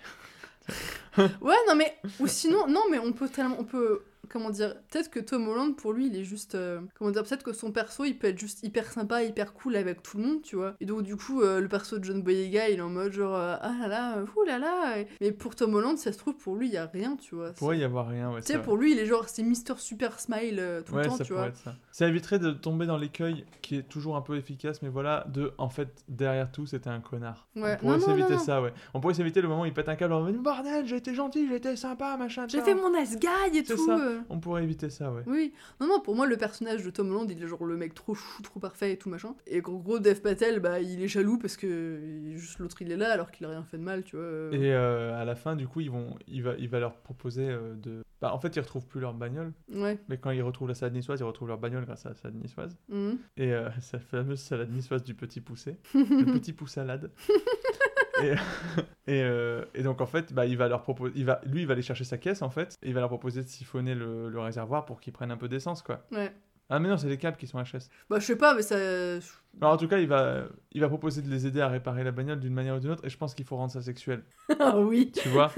Ça peut être, ça peut être, il tripote les câbles et l'autre il lui tient les mains derrière en mode, euh, en mode je t'aide à réparer tes Non, câbles. mais en fait, faut, faut qu'il y ait. Enfin, là, on n'en a pas détaillé parce que vraiment, on parle Ouais. comme ça euh, en, en l'air, quoi. Mais ouais, faut vraiment. Ce serait vraiment un genre de film avec que des, des situations euh, hyper. euh, Bah, ne serait-ce que mon truc du tronc d'arbre canoë, je pense qu'il y a moyen Ouais. de faire au moins 25 vannes euh, sexuelles avec Ouais. un tronc d'arbre. Et il y a quoi? Bah ouais, en fait, ça aurait été marrant le siphonnage, parce qu'en fait, le siphonnage, tu peux vraiment faire des blagues de- sur la fellation, quoi. Ouais. En mode, en mode, tu aspires mais t'avales pas, tu vois, enfin, parce que... Et on peut faire ça, hein. Quand tu siphonnes, tu dois aspirer mais pas avaler, donc je vois que tu es expert. oui, je siphonne des voitures tous les matins. Je roule pas, mais ça m'amuse. Je me balade avec une bouteille et je siphonne des caisses. Et euh, effectivement, il faudrait qu'il interprète machin. Et il faudrait euh, du coup qu'après il y ait une grosse déclaration. Parce que là, concrètement, euh, Oui. il faudrait quand même qu'il y ait des interactions durant le film entre John Boyega et, et Dev Patel, qu'ils soient pas juste toujours dans leur coin. Genre que faudrait que parfois Oui. Dev Patel fa- faudrait qu'il y ait des scènes où ils fassent l'un fasse des, des excursions euh, chez l'autre. En fait, faut comment dire? Oui, bah ça peut être bien d'ailleurs s'il vient récupérer ses affaires, justement. Il lui a pas jeté ses affaires. Ouais, Et comme ça, il revient, et là, tu fais Ouais, qu'est-ce que tu fais là, machin? Et là, tu fais J'ai récupéré mes affaires. ouais. Tu vois. Et Mais en gros, faudrait euh, comment dire si, ça c'est à moi. Et ce t-shirt, c'est le mien. Et là, non, si, c'est à moi ça. C'est mon t-shirt, je te l'ai prêté, mais là, je le reprends, tu me le rends. Et du coup, faudrait que. Comment dire En fait, au niveau de la temporalité, faut pas que ça dure trois plombes non plus. Faudrait que ça s'étende sur 4 jours maximum, quoi. Ouais, clairement. En, même, en fait, plus c'est court, plus c'est drôle. Oui. Parce que tu fais des trucs beaucoup trop intenses pour des durées beaucoup trop courtes. oui. Un peu comme le sexe. Faudrait qu'à la fin, genre, euh, il se fasse euh, une espèce de déclaration. Parce que là, concrètement, officiellement, ils sont potes, tu vois. Ouais. Mais euh, faudrait qu'il se fasse une espèce de déclaration, genre, euh, on est un peu plus. Enfin, faudrait qu'il y ait un truc qui montre que ça dévie vers autre chose, quoi. Oui, oui, bien sûr. Et euh, sans- C'est, De toute façon, sans toi, je peux pas survivre. Quel, que, quel que soit mon savoir-faire et les tutos sur YouTube. Et genre, faudrait qu'à la fin, tu vois, euh, genre Dev Patel ait décidé de se mettre, euh, se, se mettre euh, sérieusement à, sa passion du, du survivalisme. Et genre, qui enfin, genre, ils ont tellement aimé le l'endroit. Finalement, ils ont, tel... ils ont finalement aimé l'endroit où ils étaient, tu vois. Ils y reviennent tous les ans. Ouais, on peut dire qu'ils y reviennent et qu'ils se construisent une maison au bord du lac, tu vois. Ah ouais Bah, il faut une nouvelle maison, c'est la. Ah oui, j'avais oublié que bah ça devait oui. finir sur une nouvelle maison. Oui, bah du coup, carrément, petit à petit, ils construisent une maison à partir de rien. Hmm. À l'aide de leurs mains, de la terre et machin. euh, c'est totalement illégal, mais c'est pas grave, on s'en fout. Et euh, Wow. Ouais, c'est peut-être illégal en France, mais aux États-Unis, rien. je pense que tu construis pas une maison où tu veux quand même. Ouais, bon, une cabane de pêcheurs, tu vois. Mais c'est pas. Ouais, après, c'est. un- Oui, effectivement, et puis, euh, et puis voilà. Et ils accrochent un petit euh, Home Survival Home. Et genre du coup ils sont super potes avec euh, ils sont ils, finalement ils sont super potes avec euh, Tom Holland euh. Ouais, ils, font, ils, se- ils se font des câlins l'un contre l'autre. Enfin, ils sont serrés l'un contre l'autre près du feu pendant que l'autre joue de la guitare sèche. et du coup ce serait marrant que Tom Holland tu vois il est, il est finalement il y a un caméo à la fin et euh, que le, le, le, le chéri de Tom Holland soit Andrew Garfield parce que An- Andrew Garfield il a aussi joué Spider-Man et donc du coup ce serait deux Spider-Man qui seraient ensemble ça pourrait être son chéri, ou alors ça pourrait être l'ancien gars qui gère le camping. Tu sais, qui vient le voir en mode. Ou alors tu l'inverses, tu fais Bon, je prends le relais, tu vois, un truc comme ça. non mais là c'était pour la vanne tu vois Oui, mais justement pour la vanne, genre Oui. il s'est dit qu'il prend le relais de le camping alors que c'est l'autre qui a pris le relais de Spider-Man. Tu vois, Ouais. tu peux faire la vanne du, euh, du je suis là pour te remplacer comme tu l'avais fait. Tu vois, tu peux faire une vanne qui va carrément qui sort du truc. Tu vois. ouais je sais pas bon en tout cas on a les grosses lignes du truc euh. Ouais. et après faudrait lui trouver un titre Very Brokeback Mountain.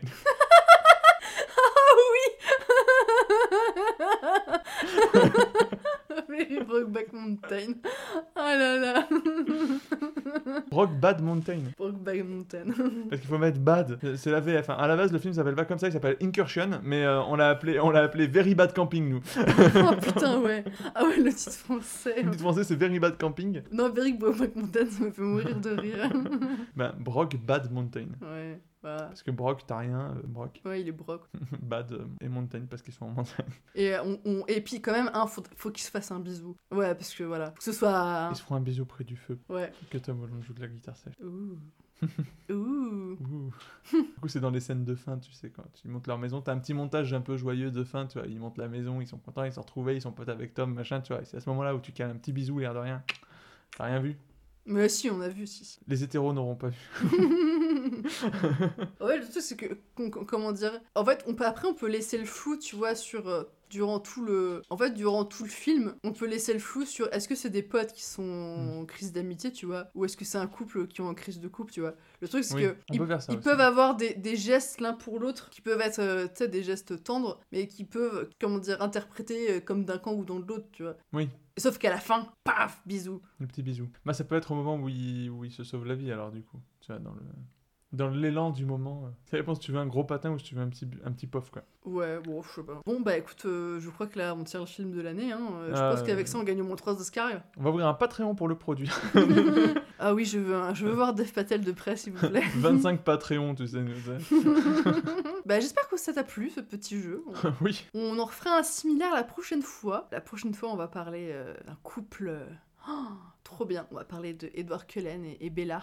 On va parler de Robert Pattinson et Kristen Stewart. Euh, plein de trucs à dire sur leur carrière. Oh oui. Très très très cool. Donc j'espère que vous, cet épisode de vous a plu, vous a donné envie de voir des films, de revoir des films, d'écrire euh, des comédies d'amour euh, entre mecs super mignons. Un petit mot de la fin, Elsen Entre raton laveur et raton lover, il n'y a qu'un pas.